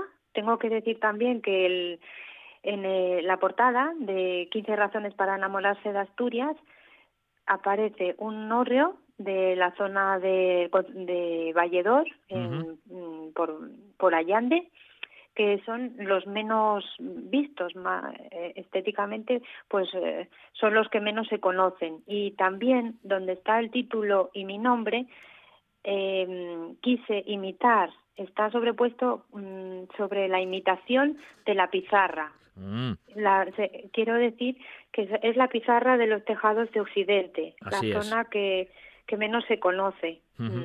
Sonia, ¿cómo podemos iniciar este recorrido o cuál es el punto ¿no? donde, donde podemos dar inicio a esa ruta motera que nos propones hoy? Bueno, pues nos vamos al territorio de la Fundación del Parque Histórico del Navia y la ruta es conocida como Ruta Motera de los Pueblos Ejemplares del Noroccidente de Asturias. Es muy divertida porque en ella eh, el motero pues puede imprimir la credencial y por los diferentes puntos mm, tendrá que ir sellándola tipo a, a, lo del Camino de Santiago y otras rutas y además pues ir localizando las placas de, de pueblo ejemplar que es que es una es una ruta muy nuestra no porque no hay no existen pueblos ejemplares en el resto de, de España, sino que son nuestros, de Asturias. Y entonces mm, eh, iniciaríamos la, la, ruta de unos 182 kilómetros, serían aproximadamente, eh, plagados de curvas, de paisajes impresionantes, de muchos sitios que ver. eh, lo iniciaríamos mm, en Puerto de Vega. Yo recomiendo que se dependiendo del lugar de donde llegue el motero, como la, el trazado hace una especie de C, pues a lo mejor el para el que venga de la zona sur, pues le pueda iniciarla en Boal, que sería el, el, fin de la ruta que yo propongo hoy, pero que puede ser para ellos el inicio. A la inversa, sí, sí. Hacerlo a la inversa, correcto. Puede hacerlo a la inversa, claro, según su según de dónde proceda y según su destino. Perfecto, perfecto. Mm. Bueno, o sea, tú hoy no, de todas maneras vas a hacerlo, no desde Boal, en este caso nos lo vas a proponer desde, desde Puerto de Vega, ¿no? desde la zona de, Navia, ¿eh? Sí, desde ahí, que es precisamente una de las puertas de entrada a la fundación del Parque Histórico del Navia. Y la verdad es que, bueno, ya hay, eh, es muy entretenido el, ir buscando las placas. Yo estuve, llamé a los ayuntamientos y todo para preguntar dónde estaban situadas, porque como yo llegaba a los pueblos y no sabían dónde estaban, pues así iba un poquito como a tiro fijo para hacer la ruta. Eh, también a la hora de sellarlos, de sellar la credencial, eh, es también algo muy divertido y dinámico porque lo puedes sellar pues eh, en la policía o lo puedes sellar en un restaurante, eh, la biblioteca de Jovellanos que es donde comienza eh, la ruta también os pueden poner el sello y de lo que se trata es de que en todos los pueblos lleves tu credencial, tu sello y luego lo remitas a la fundación del Parque Histórico del Navia y ellos ya te darán el diploma de motero ejemplar. Mm, pero es muy guapo eso, es una, un proyecto muy, aparte divertido, ¿no? Como decías tú. Sí, muy divertido. Y tengo que deciros que aparte de esta he diseñado la otra ruta, la ruta de los miradores, que está basada con la misma dinámica. Y entonces eh, todas aquellas personas que se metan en la, en la página de la Fundación del, del Parque Histórico del Navia también van a acceder a las dos rutas, a esta y a la de los miradores, y ambas están con la, en la dinámica de las credenciales. ¿Vale? Bueno, pues nosotros saldríamos desde Puerto de Vega, desde esta pintoresca villa marinera, ¿vale? Y la placa eh, la encontraríamos eh, delante de la fachada de la Biblioteca Jovellanos, en la avenida Juan Pérez Villamil, y eh, Puerto de Vega fue elegido eh, pueblo ejemplar en 1995. en el 95. Yo ya te estoy dando muchos datos, porque esto, eh, lo, bonito sería que el motero llegara y se pusiera a buscar dónde está la placa, incluso se, se hiciera las fotos, allí con las placas y pasa que, lo que yo... en Puerto de Vega está en un sitio muy estratégico ya porque ya hiciste tú la referencia es casi incluso es un punto muy de encuentro en Puerto de Vega antes de meterse al callejeo de lo que es la población esa esa placa se localiza bien. Sí esta es fácil porque además es ya de la que bajas hacia el puerto Eso la tienes a mano derecha sí, sí. entonces es bastante sencilla no Eso es más encontrar, fácil. sí sí sí y nada, pues ahí en Puerto de Vega, cualquiera que quiera bajarse de la moto, eh, visitar el mirador del baluarte, ¿no? En el cual descansan los cañones del siglo XVIII. Bueno, Eh, es, es, que es el olor allí, es el olor nuestro, el del mar. Es Desde la ermita, ¿eh? Desde la ermita de la Atalaya arriba, que hay unas vistas allí espectaculares. Sí, sí, a la salida ya nos iríamos también eso, a la ermita, que hay tenemos unas vistas espectaculares de los acantilados del, del propio pueblo. Bueno, pues nuestro siguiente destino sería eh, Castropol. ¿Sí? Abandonamos eh, Puerto de Vega y nos iríamos hasta Castropol, hasta la Plaza del Cruzadero. Castropol fue elegido pueblo ejemplar en el año 1997, ¿vale? Sí. Y en la Plaza del Cruzadero, en una subida muy empinada, hacia el casco histórico, pues eh, nos vamos a encontrar con un mural de cerámica realizado por Javier Cancio también y es muy es muy pintoresco el lugar, la plaza. Es una, de es una de las placas más guapas, yo creo, ¿eh? de las más de las más pintorescas. Tú lo acabas de decir, además. Sí, pintoresca, pintoresca. Aunque bueno, nuestra siguiente placa tampoco desmerece mucho, porque de aquí nos iríamos a San Tirso de Abre, ah. Sí, rodaríamos eh, eh, hasta Santirso de Abres por la Nacional 640, más o menos unos 22 kilómetros. La carretera, para como información, está en perfecto estado y la verdad es que iríamos siempre acompañados de, del río, de los meandros del Leo, a nuestra izquierda. Eh, estaríamos siempre acompañados por el río. Bueno, nueve de los mm, nueve, kilómetros de los 22 mm, se suceden por territorio lucense, con lo cual durante todos estos cierres perimetrales pues estuvo un poquito limitada la ruta, claro, no podría la gente ir por ahí. Mm. Ahora como ya nos abrieron, pues ya en este sentido pues ya podemos empezar a movernos un poco más también. Sí, perfecto. Además es que es, es, es una ruta espectacular que quiero pues poner un poquito en el candelero este verano. Pues gracias a marcas de la moto como Turatech, por ejemplo, a grandes marcas de la moto, porque es una buena manera de poder llevar a moteros de fuera enseñarles un poquito esta zona de tan desconocida del occidente asturiano. Sí, sí, sí, sí. Eh, sí, pues eh, aquí en Santiso de Abre eh, nos vamos a encontrar pues con la, la placa también que está en un en uno de los en un castaño entonces eh, en el castaño vamos a ver eh, eh, un, castaño fósil y ahí nos vamos a encontrar talladas diferentes actividades como oficios artesanales, elementos característicos del concejo y todo esto lo vamos a tener en la Avenida de Galicia. Sí, sí. Es muy guapo, además el árbol y las... Bueno, tú además que tienes vas poniendo muchas fotografías también en, en internet, quedó muy guapo la decoración, no, no la placa en sí, sino precisamente el árbol donde está puesta la placa. Sí, es muy bonito, la verdad. Es uno, como decías tú, pintoresco, el de, el de Castropol y este también, la verdad, no tiene nada que, que envidiar. Nada, nada, sí. ¿Y después? Bueno, pues después nos vamos hasta un punto de, referente turístico muy importante, iríamos hasta Taramundi, pasaríamos por Taramundi, pero vamos en dirección hasta Santa Eulalia de Oscos, que junto con Villanueva y San Martín, eh, pues en el año 2016 fueron la comarca de los Oscos Eos fueron declarados pueblo ejemplar. Sí, sí. ¿vale?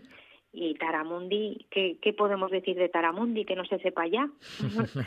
es que encandila y, y nos vamos a enamorar a todo el mundo que pase por allí. Claro. Las navajas de, Aquí, Taramundi, claro. en lo que hacía referencia ahora Sonia a los Oscos, es em, la distinción fue un poco a lo que es la comarca en realidad, ¿no? A lo que es Santa Eulalia, Villanueva y, y, San Martín, al compendio de lo que son los Oscos. Sí, sí, sí, de los tres, van, están metidos los tres. sí. sí. ¿Dónde está la placa exactamente? Está en Santalla, ¿eh?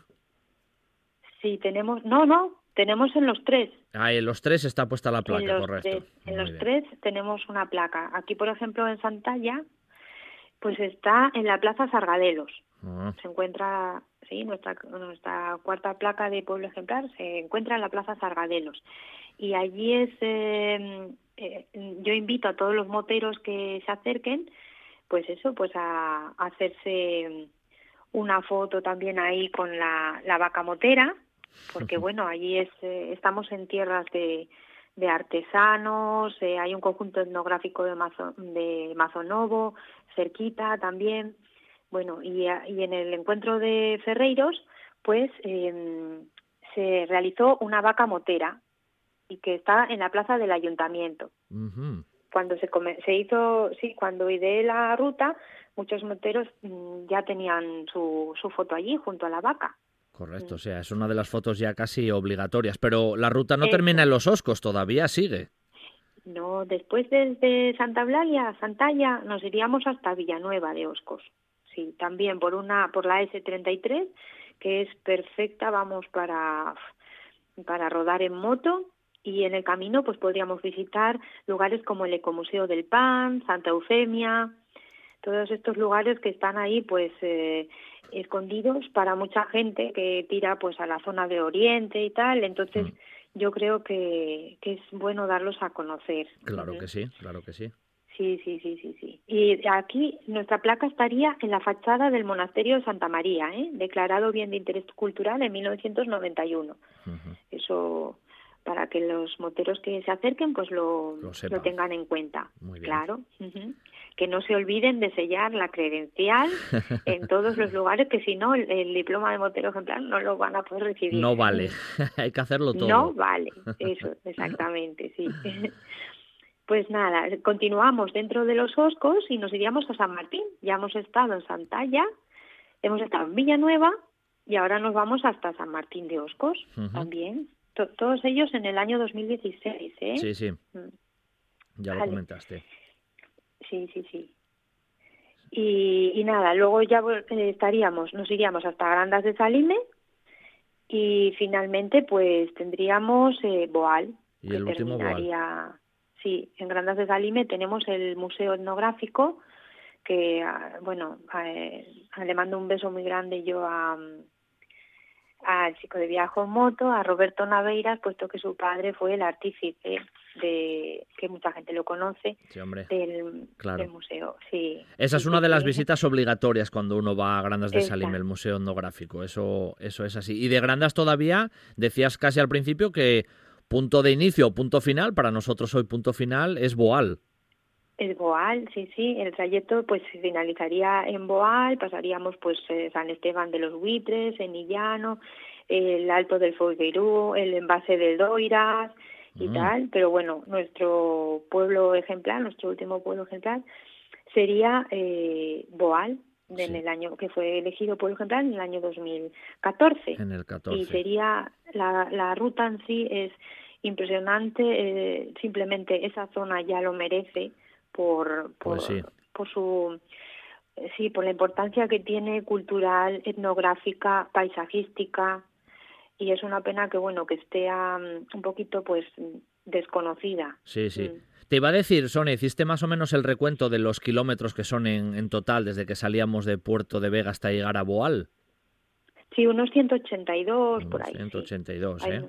Bueno. Sí, las personas que quieran realizarla en la página de la Fundación del Parque Histórico del Navia o en mi blog Explorando el Paraíso en Moto, si ingresan eh, ruta motera de los pueblos ejemplares del noroccidente de Asturias, pues les va a salir la ruta con un track GPX que van a poder eh, insertar también en los en, los navegadores, sí. Sí, sí. Bueno, Sonia, hoy nos traías esta ruta que yo creo que ya no solo por el kilometraje en sí, ¿no? Para, para los moteros, sino por los paisajes por donde se pasa, por los contrastes de, de carreteras que uno se va encontrando, de montes, de bueno, de paisaje en general y de etnografía, ¿no? Desde Puerto de Vega y en la zona de, de Navia recorriendo toda esa zona pues de Los Oscos, la zona de, Taramundi, Grandas de Salime, la propia Castropol, que ya me la dejaba yo por detrás, para bueno, finiquitar en, en Boal una ruta preciosa, espectacular, y para disfrutar de ese occidente de Asturias que tú decías, todavía es un gran, un gran desconocido, ¿no? Y que en este sentido, pues desde aquí también ponemos esa idea de que hay que conocer Asturias, lo que tenemos a la puerta de casa. Sonia, como siempre, un beso muy fuerte, muchas gracias y en la próxima ruta, el mes que viene, pues ya nos sorprenderás, a ver a dónde nos llevas, ¿vale? Perfecto, nos vemos el próximo mes. Un, beso, chao. Hasta luego. Chao. Todos buscamos un motivo para seguir. El destino ilusionante y paciente nos espera siempre. En Asturias hay un lugar con un casco histórico inolvidable, con un prerrománico apasionante, un camino primitivo que nos lleva a Santiago desde hace siglos y una gastronomía que emociona. Y los carajitos del profesor, que son los mejores del país. Este verano, Salas te espera. Salas es tu destino.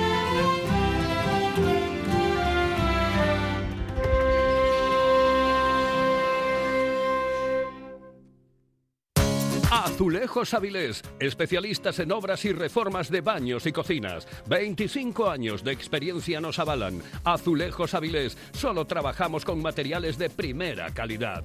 Azulejos Avilés, grés, sanitarios, parquet y en el mercado creciente de la carpintería de aluminio, muebles de baño y mamparas.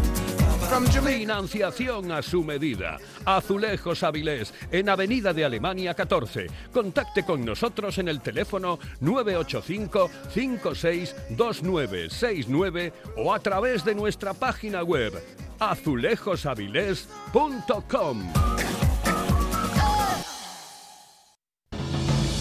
Ven a conocer el Cuetú, el Museo de la Guerra Civil Española y de la historia bélico-militar del país considerada como una de las mejores colecciones privadas de España y en continuo crecimiento. El Búnker de Lugones, el mejor conservado y de mayores dimensiones del norte de España, y la colección militar de Coyoto, formada por cuatro grandes colecciones particulares y que empieza a ser considerada como una de las mejores de la Guerra Civil Española. Reserve visita en el 984 100 100 o en el 670 333 111. Museo del Cuetu. Historia de Asturias. Historia de España. En toda Asturias, RPA, la radio autonómica. Un buen día para viajar con Pablo Vázquez en RPA.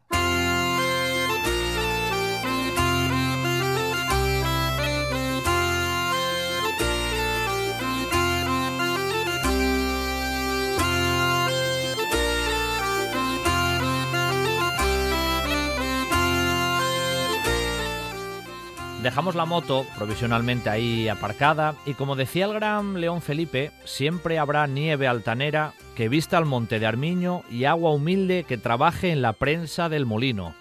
Para hablar de molinos precisamente y de un molín en particular, tenemos esta mañana a Silvino Cordero, que es una de las personas que está al frente de esta asociación Molín de Adela, ahí en el Concello de ayer. Muy buenos días, Silvino. Hola, buenos días, Pablo. Bueno, un placer ¿eh? que estés con nosotros aquí en RPA, en un buen día para viajar, para hablar del Molín de Adela y de la asociación con el mismo nombre, que casi es la primera pregunta, la obligatoria. ¿Qué, qué es la asociación Molín de Adela, Silvino? Bueno, pues se trata de un grupín de amigos y que en un momento determinado pues se juntaron a un grupo familiar que somos mm, Ricardo y Silvino, que somos los hijos de la molinera, de Adela la molinera, y que somos los propietarios de ese molín que en un momento determinado, pues eso, decidimos buscar el apoyo de estos amigos para constituir esta asociación y poder llevar adelante, pues, un proyecto que teníamos ahí ilusionante, que significaba mantener el, molino con vida de otra manera y al mismo tiempo, pero para que permitiese. Sí, sí. Vamos a hablar del contexto, bueno, geográfico. ¿Dónde se ubica el molín, el molín de Adela para que los oyentes lo sepan situar en el mapa, Silvino? Sí, pues mira, eh, habría que llegar a Moreda y en Moreda, en vez de coger la carretera que nos llevaría al puerto de San Isidro, pues cogemos una carreterina que nos lleva al último pueblo sería Santibáñez de Murias, de un valle que discurre en paralelo al otro y que se llama el Valle del Río Negro. Sí.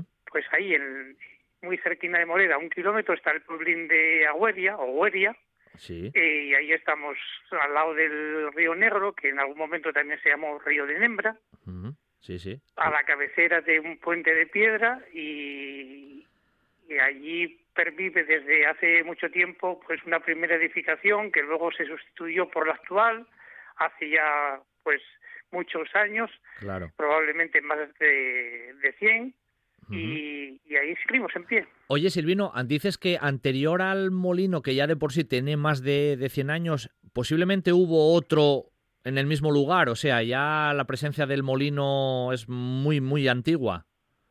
Sí, sí. Eh, nosotros acudimos, pues bueno, a referencias, digamos, documentales, a escrituras de propiedad y demás en el registro de Poda Elena, y entonces, y también a lo que es la memoria un poco de, de, de, la, gente antigua del pueblo, que tenemos ahí un tío, vamos a llamarlo así, como se llamaba antes a las personas mayores, Abelino, que en el que recuerda que el molino estaba un poquitín más atrás, era una casina de más, más pequeñina, y que en un momento determinado pues se reedifica ya con muros de mampostería en piedra y con unas dimensiones mayores de lo que era aquel molino inicial. Bueno, la acabas de nombrar hace muy poco. ¿Quién fue, quién fue Adela, Adela Pándola, que da nombre propiamente al, al molín? ¿Cómo, ¿Cómo, empezó un poquitín esa historia en relación con, con Adela? Bueno, pues Adela, en primer lugar, es nuestra madre, ¿eh? que falleció ya hace unos años y era pues hija de Tomás y de Concepción, que eran pues un matrimonio, que eran colonos, que tenían esas tierras en arriendo, que pertenecían a un noble de una familia noble de Pola de Elena y que en un momento determinado, en el año cincuenta y tantos, pues adquieren la propiedad de, mm, de ese molino, pero mi madre ya antes de casarse en el año 53 pues ya quedó en casa con los padres que se habían hecho mayores y ella empezó a llevar un poco la responsabilidad del molino. mm. siendo ya una mujer soltera. Sí, sí, sí, sí. Bueno, en realidad, em, ¿hubo algún periodo, entre comillas, de esplendor? No sé, que por ejemplo el molino tuviera más actividad en unos años determinados, eh, Silvino. ¿Se conoce también un poco con respecto a esos datos? Sí, sí, sí, sí, efectivamente. Tal y como apuntas tú, eh, el molino, si pervive al, hoy día, es gracias a que pudo eh, transformarse y ir adaptándose, digamos, a las distintas circunstancias.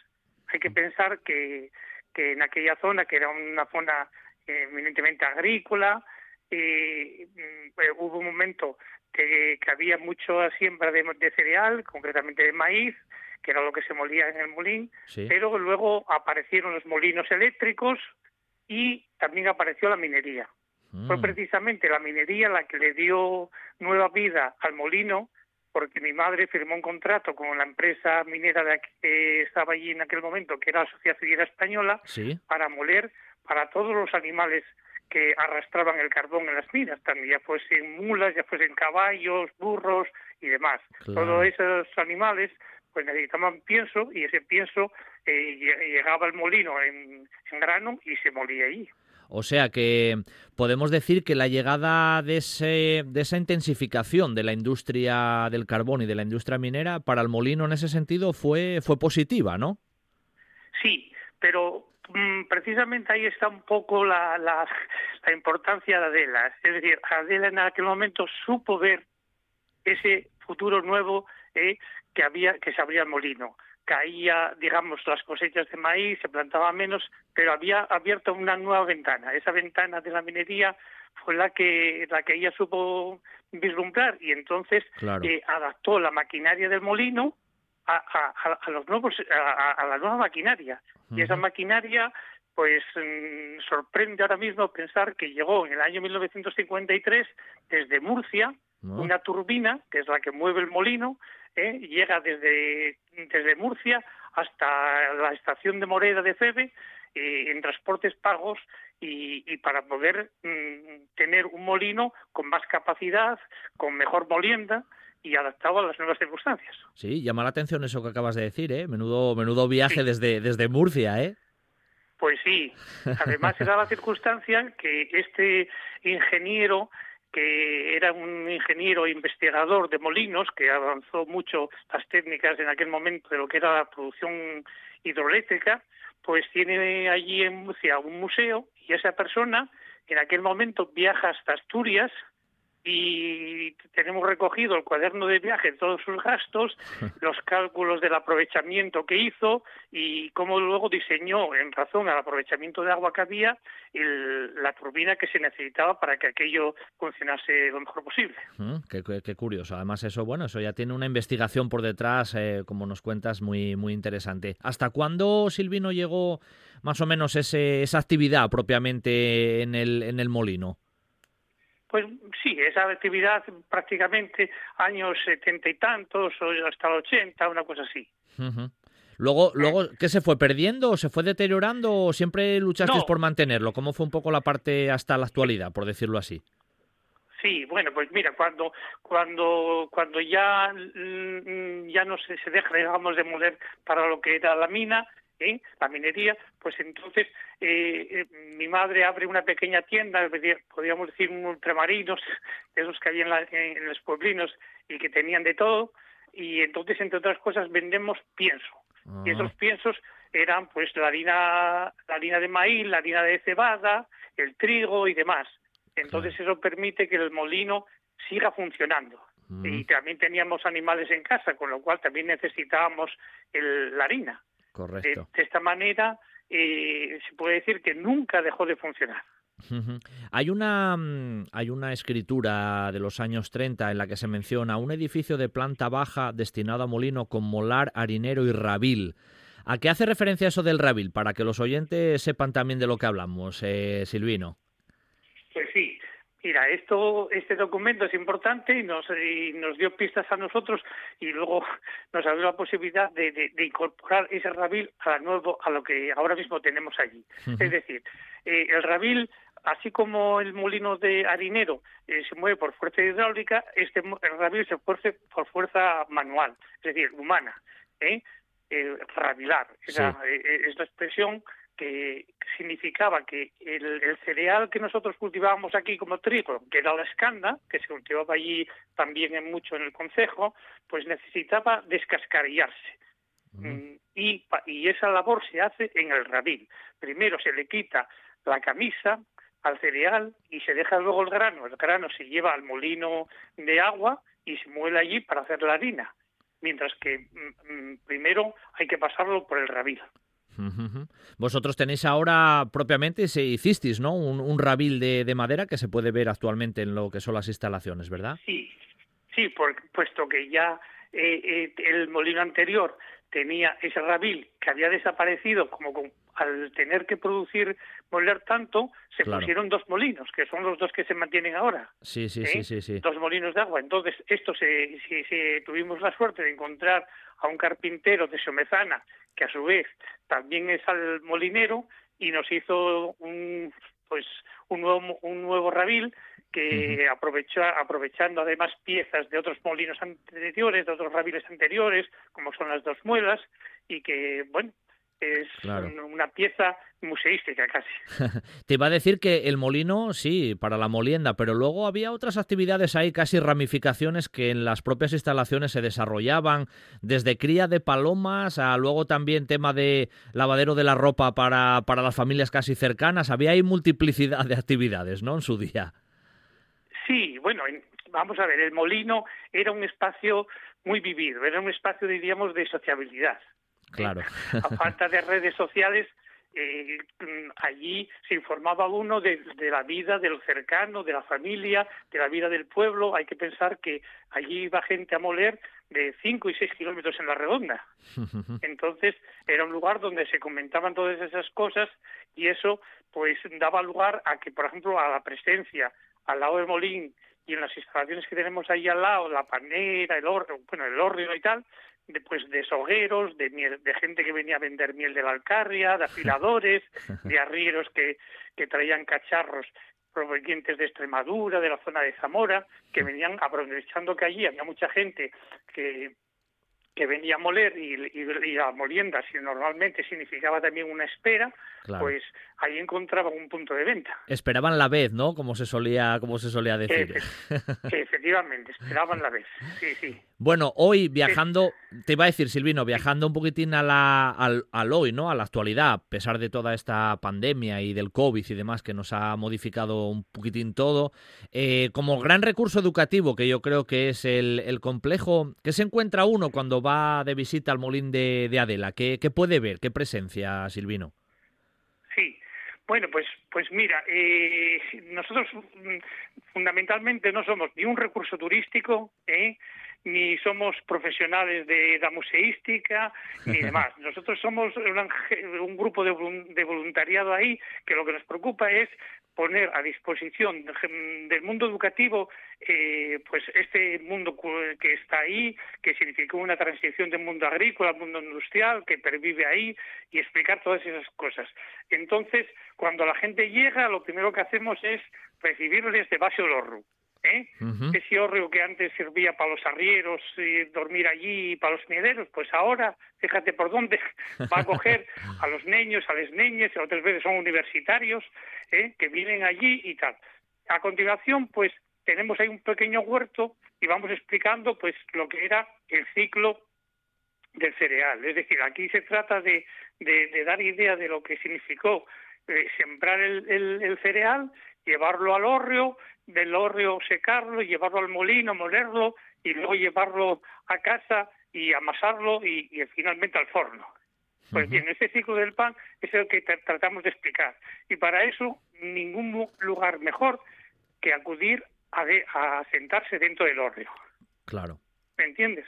Sí, sí eh, cuando, cuando llegan los críos pues se muestran sorprendidos porque les invitas a sentarse ahí dentro del hórreo y para ellos muchas veces hasta tienen, digamos, miedo a ensuciarse, porque dice, sentaros, que esto es, es madera, es madera noble, son castaños, son robles.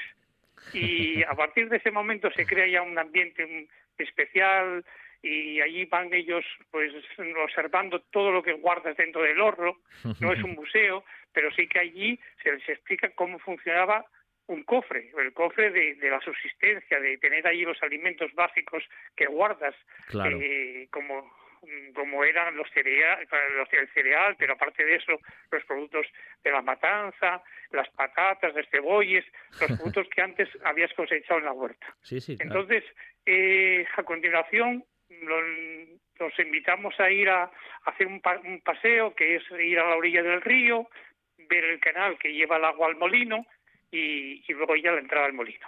O sea que al final es todo como muy didáctico, ¿eh? es casi ver y tocar eh, prácticamente. Sobre todo los, los guajes, ¿no? Los nenos de, de, colegios y de institutos, pues seguramente les llama más también la atención, ¿verdad? Sí, sí. Bueno, eh, cuando, cuando los nenos entran en el molín, digamos que todos los sentidos se les ponen a pie. ¿eh? Ese es el momento un poco también mágico, porque además ahí está Ricardo, ¿eh? que Ricardo es como el corazón de, la asociación, el que está siempre ahí, el molinero, el que conoce las técnicas de, la molienda eh, y el que les va a ilustrar sobre todo el proceso que hay allí, desde la apertura del agua, el sonido del agua, el sonido del traqueteo del molino, lo que lo que es el espacio del molino, que es un espacio que recibe luz natural, claro. Eh, todo todo ese mundo de, de, los sentidos, el tocar la harina, ¿eh? ver cómo caen los granos y luego se convierten en harina, el olor de la harina, el ruido de las muelas, el rozamiento, el, el, agua, todo ese mundo pues es lo que contemplan dentro de, del molino. Es una mezcla ahí de todos los sentidos a la vez. Y la última pregunta, Silvino, ya para finiquitar, cuando una persona, bueno, alguno de nuestros oyentes que nos está escuchando ahora, eh, quisiera porque lo estás contando muy bien, acercarse a conocer el, el molín de, Adela, pues ¿qué, ¿qué, tiene que hacer? Bueno, mira, nosotros a los colegios siempre les pedimos ¿eh? que vengan con profesorado suficiente, que preparen las clases antes, porque ellos tienen que hacerse cargo de la responsabilidad de la guardia, custodia de los críos y de las crías que vienen allí. ¿eh? Entonces, lo primero sería entrar en la página que es www molindadela.es para saber un poco el recurso que van a conocer, para que vengan un poco preparados, ¿eh? y luego, pues para concertar visitas, pues eh, tenemos una dirección, una página, una dirección de correo electrónico que es eh, molindadela@gmail.com. Muy fácil. ¿Eh? Nos dirigen ahí un correo y nosotros contestamos y buscamos eh, dentro de nuestras posibilidades pues el día y la hora que mejor convenga para poder visitarlo. Las visitas, por supuesto, son visitas gratuitas.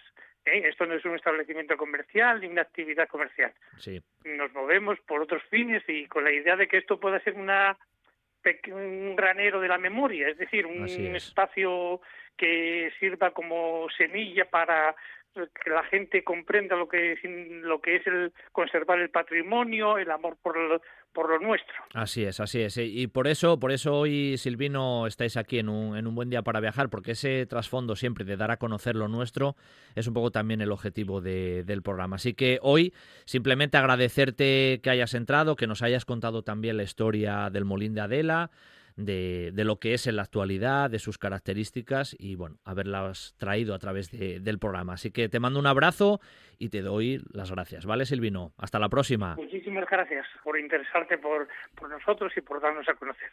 Sidra Cortina, en Amandi una propuesta gastronómica para vivir el mundo de la sidra y conocer todos sus secretos. Nuestro Yagar, con visitas guiadas y degustación, donde podrás conocer todo el proceso de elaboración de nuestros mejores productos. Y el gran restaurante Amandi, pegadito al Yagar. Sidra Cortina, compromiso con nuestra tierra. Si piensas en chocolate, piensa en Argüelles. El chocolate nuestra pasión.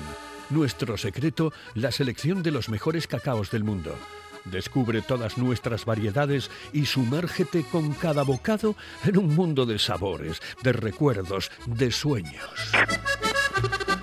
Desde 1912, el chocolate artesano está en Gijón. Piensa en chocolate. Piensa en Argüelles. Antuña Abogados, despacho multidisciplinar asturiano fundado en 1954, con nueve cualificados profesionales a su servicio para atenderle en todas las ramas del derecho. Localícenos entre www.antunabogados.es. Estás escuchando, escuchando RPA, RPA, la radio autonómica de Asturias. La nuestra.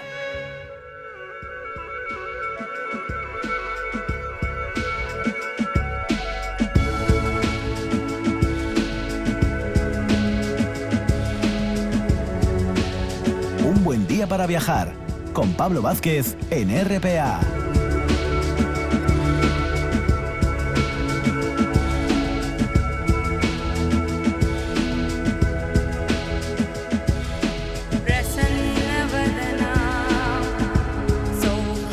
Y para cerrar nuestro programa en esta mañana de sábado, vamos a hablar de gárgolas. Y es que nuestra invitada, fijaros, dice que las gárgolas están vivas, que están cambiando continuamente, transformándose ante nuestros ojos y observándonos desde arriba a través de los siglos.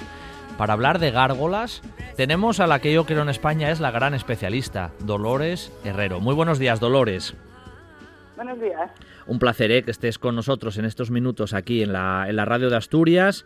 Dolores Herrero es licenciada en Historia del Arte y, repito, es gran especialista en la investigación de, las gárgolas, que yo creo que la mayor parte de los oyentes se dan cuenta de lo que es una gárgola o de esa imagen que a veces tenemos cuando vemos una catedral, ¿no?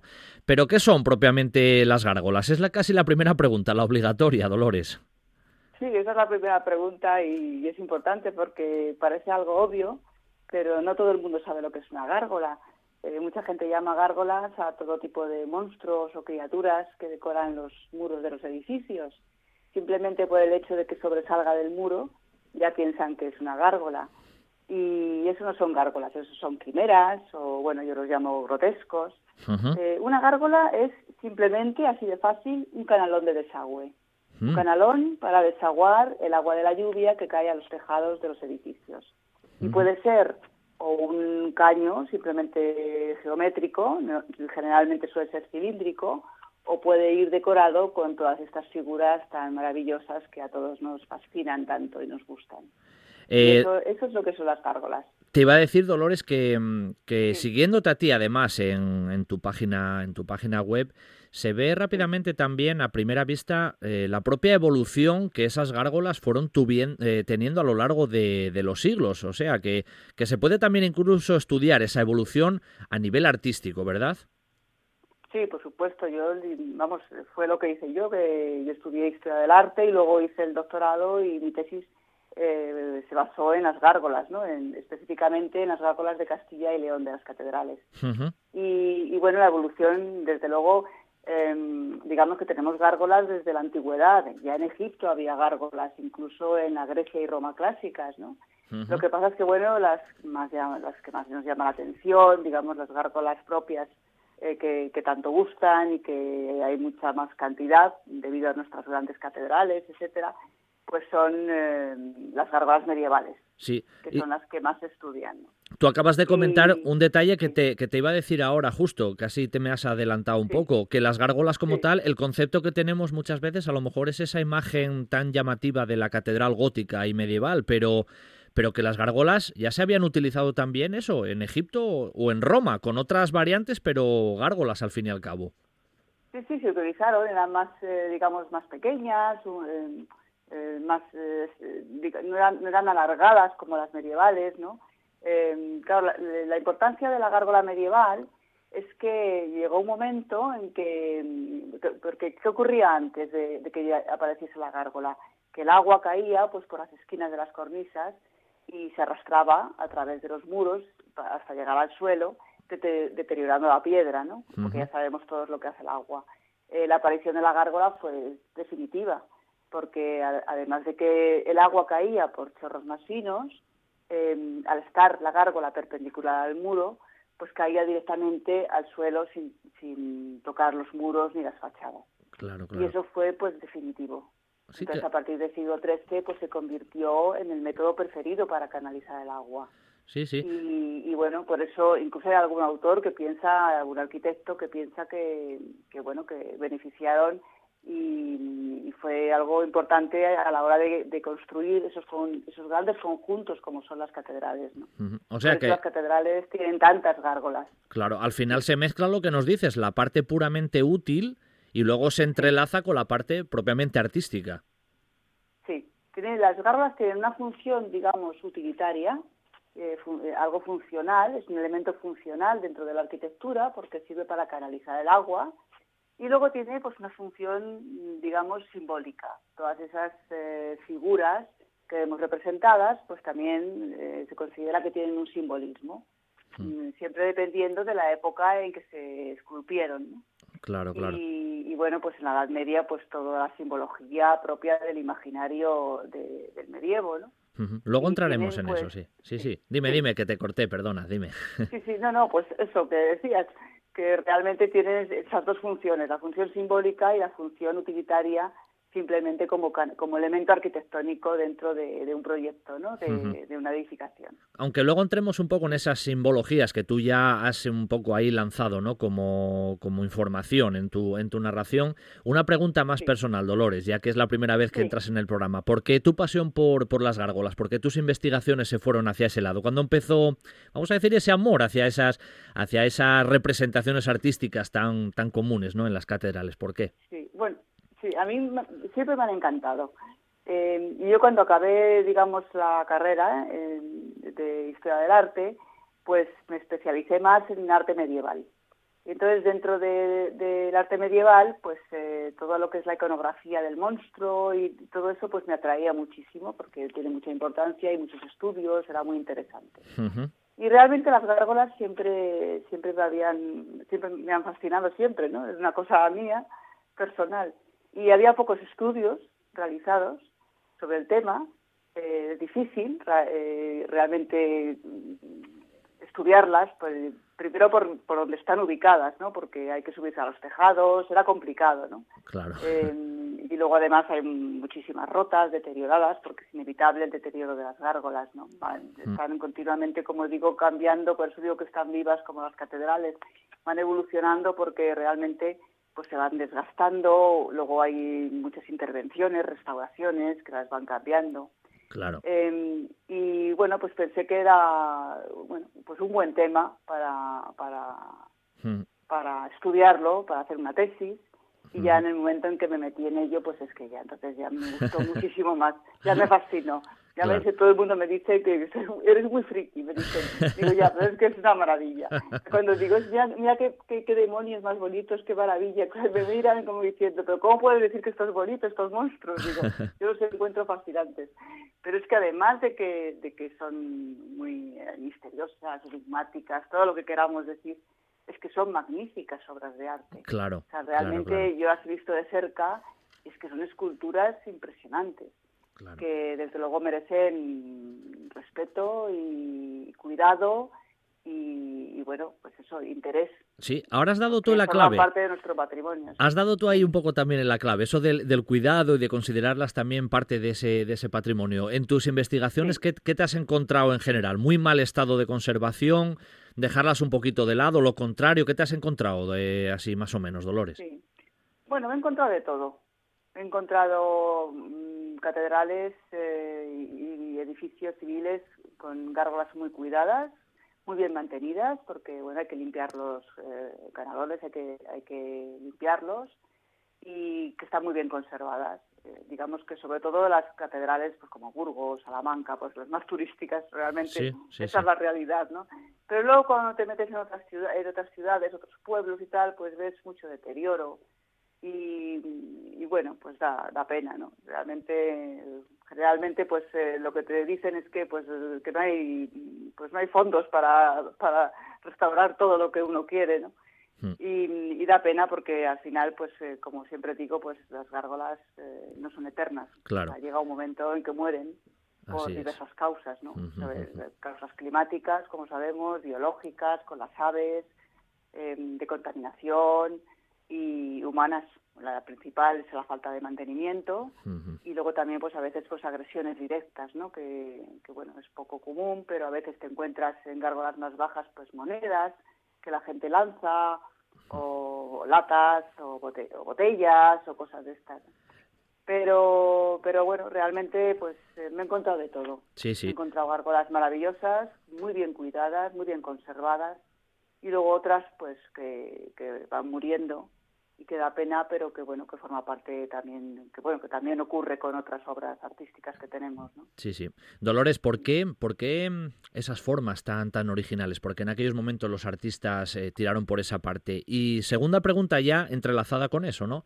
Dentro de esas tipologías que hay, que tú en tu página además haces muchas referencias, pues te encuentras un poco de todo, animales que son reales, eh, el león o el perro, o el águila, pero otros también como animales mitológicos, ¿no? Hay una mezcolanza ahí muy, muy llamativa. Sí, las tipologías son muy variadas. Em, básicamente, en general, así de forma más precisa, pues se suelen clasificar las gárgolas en monstruos, animales y humanos. Pero bueno, yo, yo realicé en mi, investigación pues eh, una clasificación mucho más amplia porque realmente te encuentras pues esos animales reales, eh, los llamamos reales para diferenciarlos de los mitológicos o fantásticos, luego antropomorfos, eh, figuras humanas, monstruos de todo tipo, eh, ángeles algunos, demonios muchísimos, y luego también pues gárgolas de diseño geométrico y también de objetos, pues sabes, gárgolas que, que representan pues una vasija o una columna, un cañón, etcétera, ¿no? y, bueno, las tipologías pues son muy variadas y, y hacen referencia a un montón de, fuentes, ¿no? En la Edad Media, pues, pues eso, bestiarios, em, pues eh, representar vicios y virtudes, el tema del demonio, que estaba muy, era muy importante en, todo lo que era, sobre todo en catedrales e iglesias, digamos que es la figura predominante, ¿no? Claro. Em, quizás porque esa contraposición eh, que, había entre, digamos, el mal y el pecado, que es, el exterior de la catedral, con el bien y lo sagrado, que era el, interior de la catedral o iglesia, ¿no? Sí, sí, sí. Entonces hay muchas figuras de demonios. Y monstruos hay muchísimos. Y, bueno, pues, eh, pues todo este tipo de figuras y bueno, que es una maravilla. Porque sí quiero recalcar que realmente las gárgolas em, son, demuestran eh, una, la total y absoluta libertad creativa del artista, del artista en ese momento que no se le consideraba artista porque eso no existía, eran artesanos, eran canteros, ¿no? Claro. Pero realmente tenían una libertad creativa maravillosa. Claro. Eh, dentro de, de, que ellos además tenían en el resto de la catedral, hablando de catedrales, ¿no? Eh, pues tenían que seguir unos programas iconográficos determinados, ¿no? Tenían unas restricciones, tenían que seguir ese, esos proyectos, ¿no? Sin embargo, con las gárgolas es como que ellos eh, desbordaban su imaginación creando figuras, eh, pues, bueno, pues infinitas, con combinaciones múltiples, porque un monstruo puede tener, pues, una variedad y una combinación de, de miembros de distintos animales, eh, bueno, pues lo que es lo bonito de las gárgolas, ¿no? A mí cuando me dicen, pues, ¿qué tipo de gárgolas te gustan más? Digo, a mí los demonios, por ejemplo, porque claro, dices, mm, porque un, león siempre es un león, cambiará el estilo según la época y lo que quieras, pero realmente con los demonios y con los monstruos es donde el, escultor plasmaba esa imaginación, ¿no? Claro. y te encuentras seres realmente, pues incluso espeluznantes, ¿no? Pero que son, son maravillosos, ves cómo están tallados con una, con, bueno, con vamos, una habilidad de, escultores expertos y grandes artistas. Dolores, nos quedan apenas un, un, par de minutos, que el tiempo, por desgracia, pasa, pasa volando. te, es un tema muy te, iba, te iba a preguntar, porque hoy es la primera vez que entras, repito, no va a ser la última, y seguro, ya lo, ya lo anticipo un poco a los oyentes, que algún día hablaremos también contigo de gárgolas en relación con la propia Asturias, que también, que también las tenemos, porque bueno, tú siempre estás moviéndote e investigando. Eh, el paso del agua directamente por ellas, ¿tenía esa simbología también que yo he leído alguna vez de limpiar, de la, de la pureza del agua, o eso simplemente no tiene nada que ver y simplemente el desagüe que nos decías al principio? Eh, simplemente es el desagüe. Lo que pasa es que mm, la función es utilitaria, absolutamente. Em, realmente era desaguar y no tocar, eh, que no tocase los muros de los edificios. Eh, lo que pasa es que luego hay muchas teorías. Mm, desde luego, sobre la función de la gárgola, simbólicamente y todo lo que supone y tal, pues hay un montón de teorías, incluso muchas disparatadas. Pero, pero bueno, en general, pues dicen que es una función, una función protectora, una función de intimidación también, sobre todo en catedrales e iglesias hacia los pecadores. Eh, luego simplemente que, que, es una función ornamental, o sea que ornamenta, que son caños de desagüe que están pues decorados para ornamentar eh, el edificio. Pero bueno, te encuentras, eso es una teoría más. Hay muchas teorías de varios autores, pero bueno, que es interesante ¿no? también leerlas, es muy curioso. Claro, claro. Aparte de esos demonios y esos animales más comunes, pues eso, también tenemos ahí dragones y animales mitológicos, porque lo que tú dices, ahí está un poco también la libertad del propio, del propio artista, ¿no? A la hora de, de representar esas, bueno, esas, esas imágenes. De todas maneras, como te decía, pues el tiempo se nos va echando un poquito encima, Dolores, y mm, hoy simplemente pues también quería agradecerte que, que, hayas entrado con nosotros en el programa por primera vez, pero ya te emplazo para próximas ocasiones y profundizar un poquitín más también, a lo mejor en cada una de esas tipologías, de algunos de los lugares que tú has ido visitando y has visto algunas de ellas, y bueno, a través de la radio de Asturias hablar un poco más específicamente de algunas de esas gárgolas y, como decía, también propiamente de la propia región asturiana. Así que, Dolores, lo dicho, te emplazo por aquí ya, muy pronto volvemos a hablar y te mando un beso muy fuerte de, desde Asturias y un gran agradecimiento por tu amabilidad, ¿vale? Pues fenomenal, muchísimas gracias a todos. Hasta la próxima, Dolores. gracias, hasta luego. Adiós, hasta luego.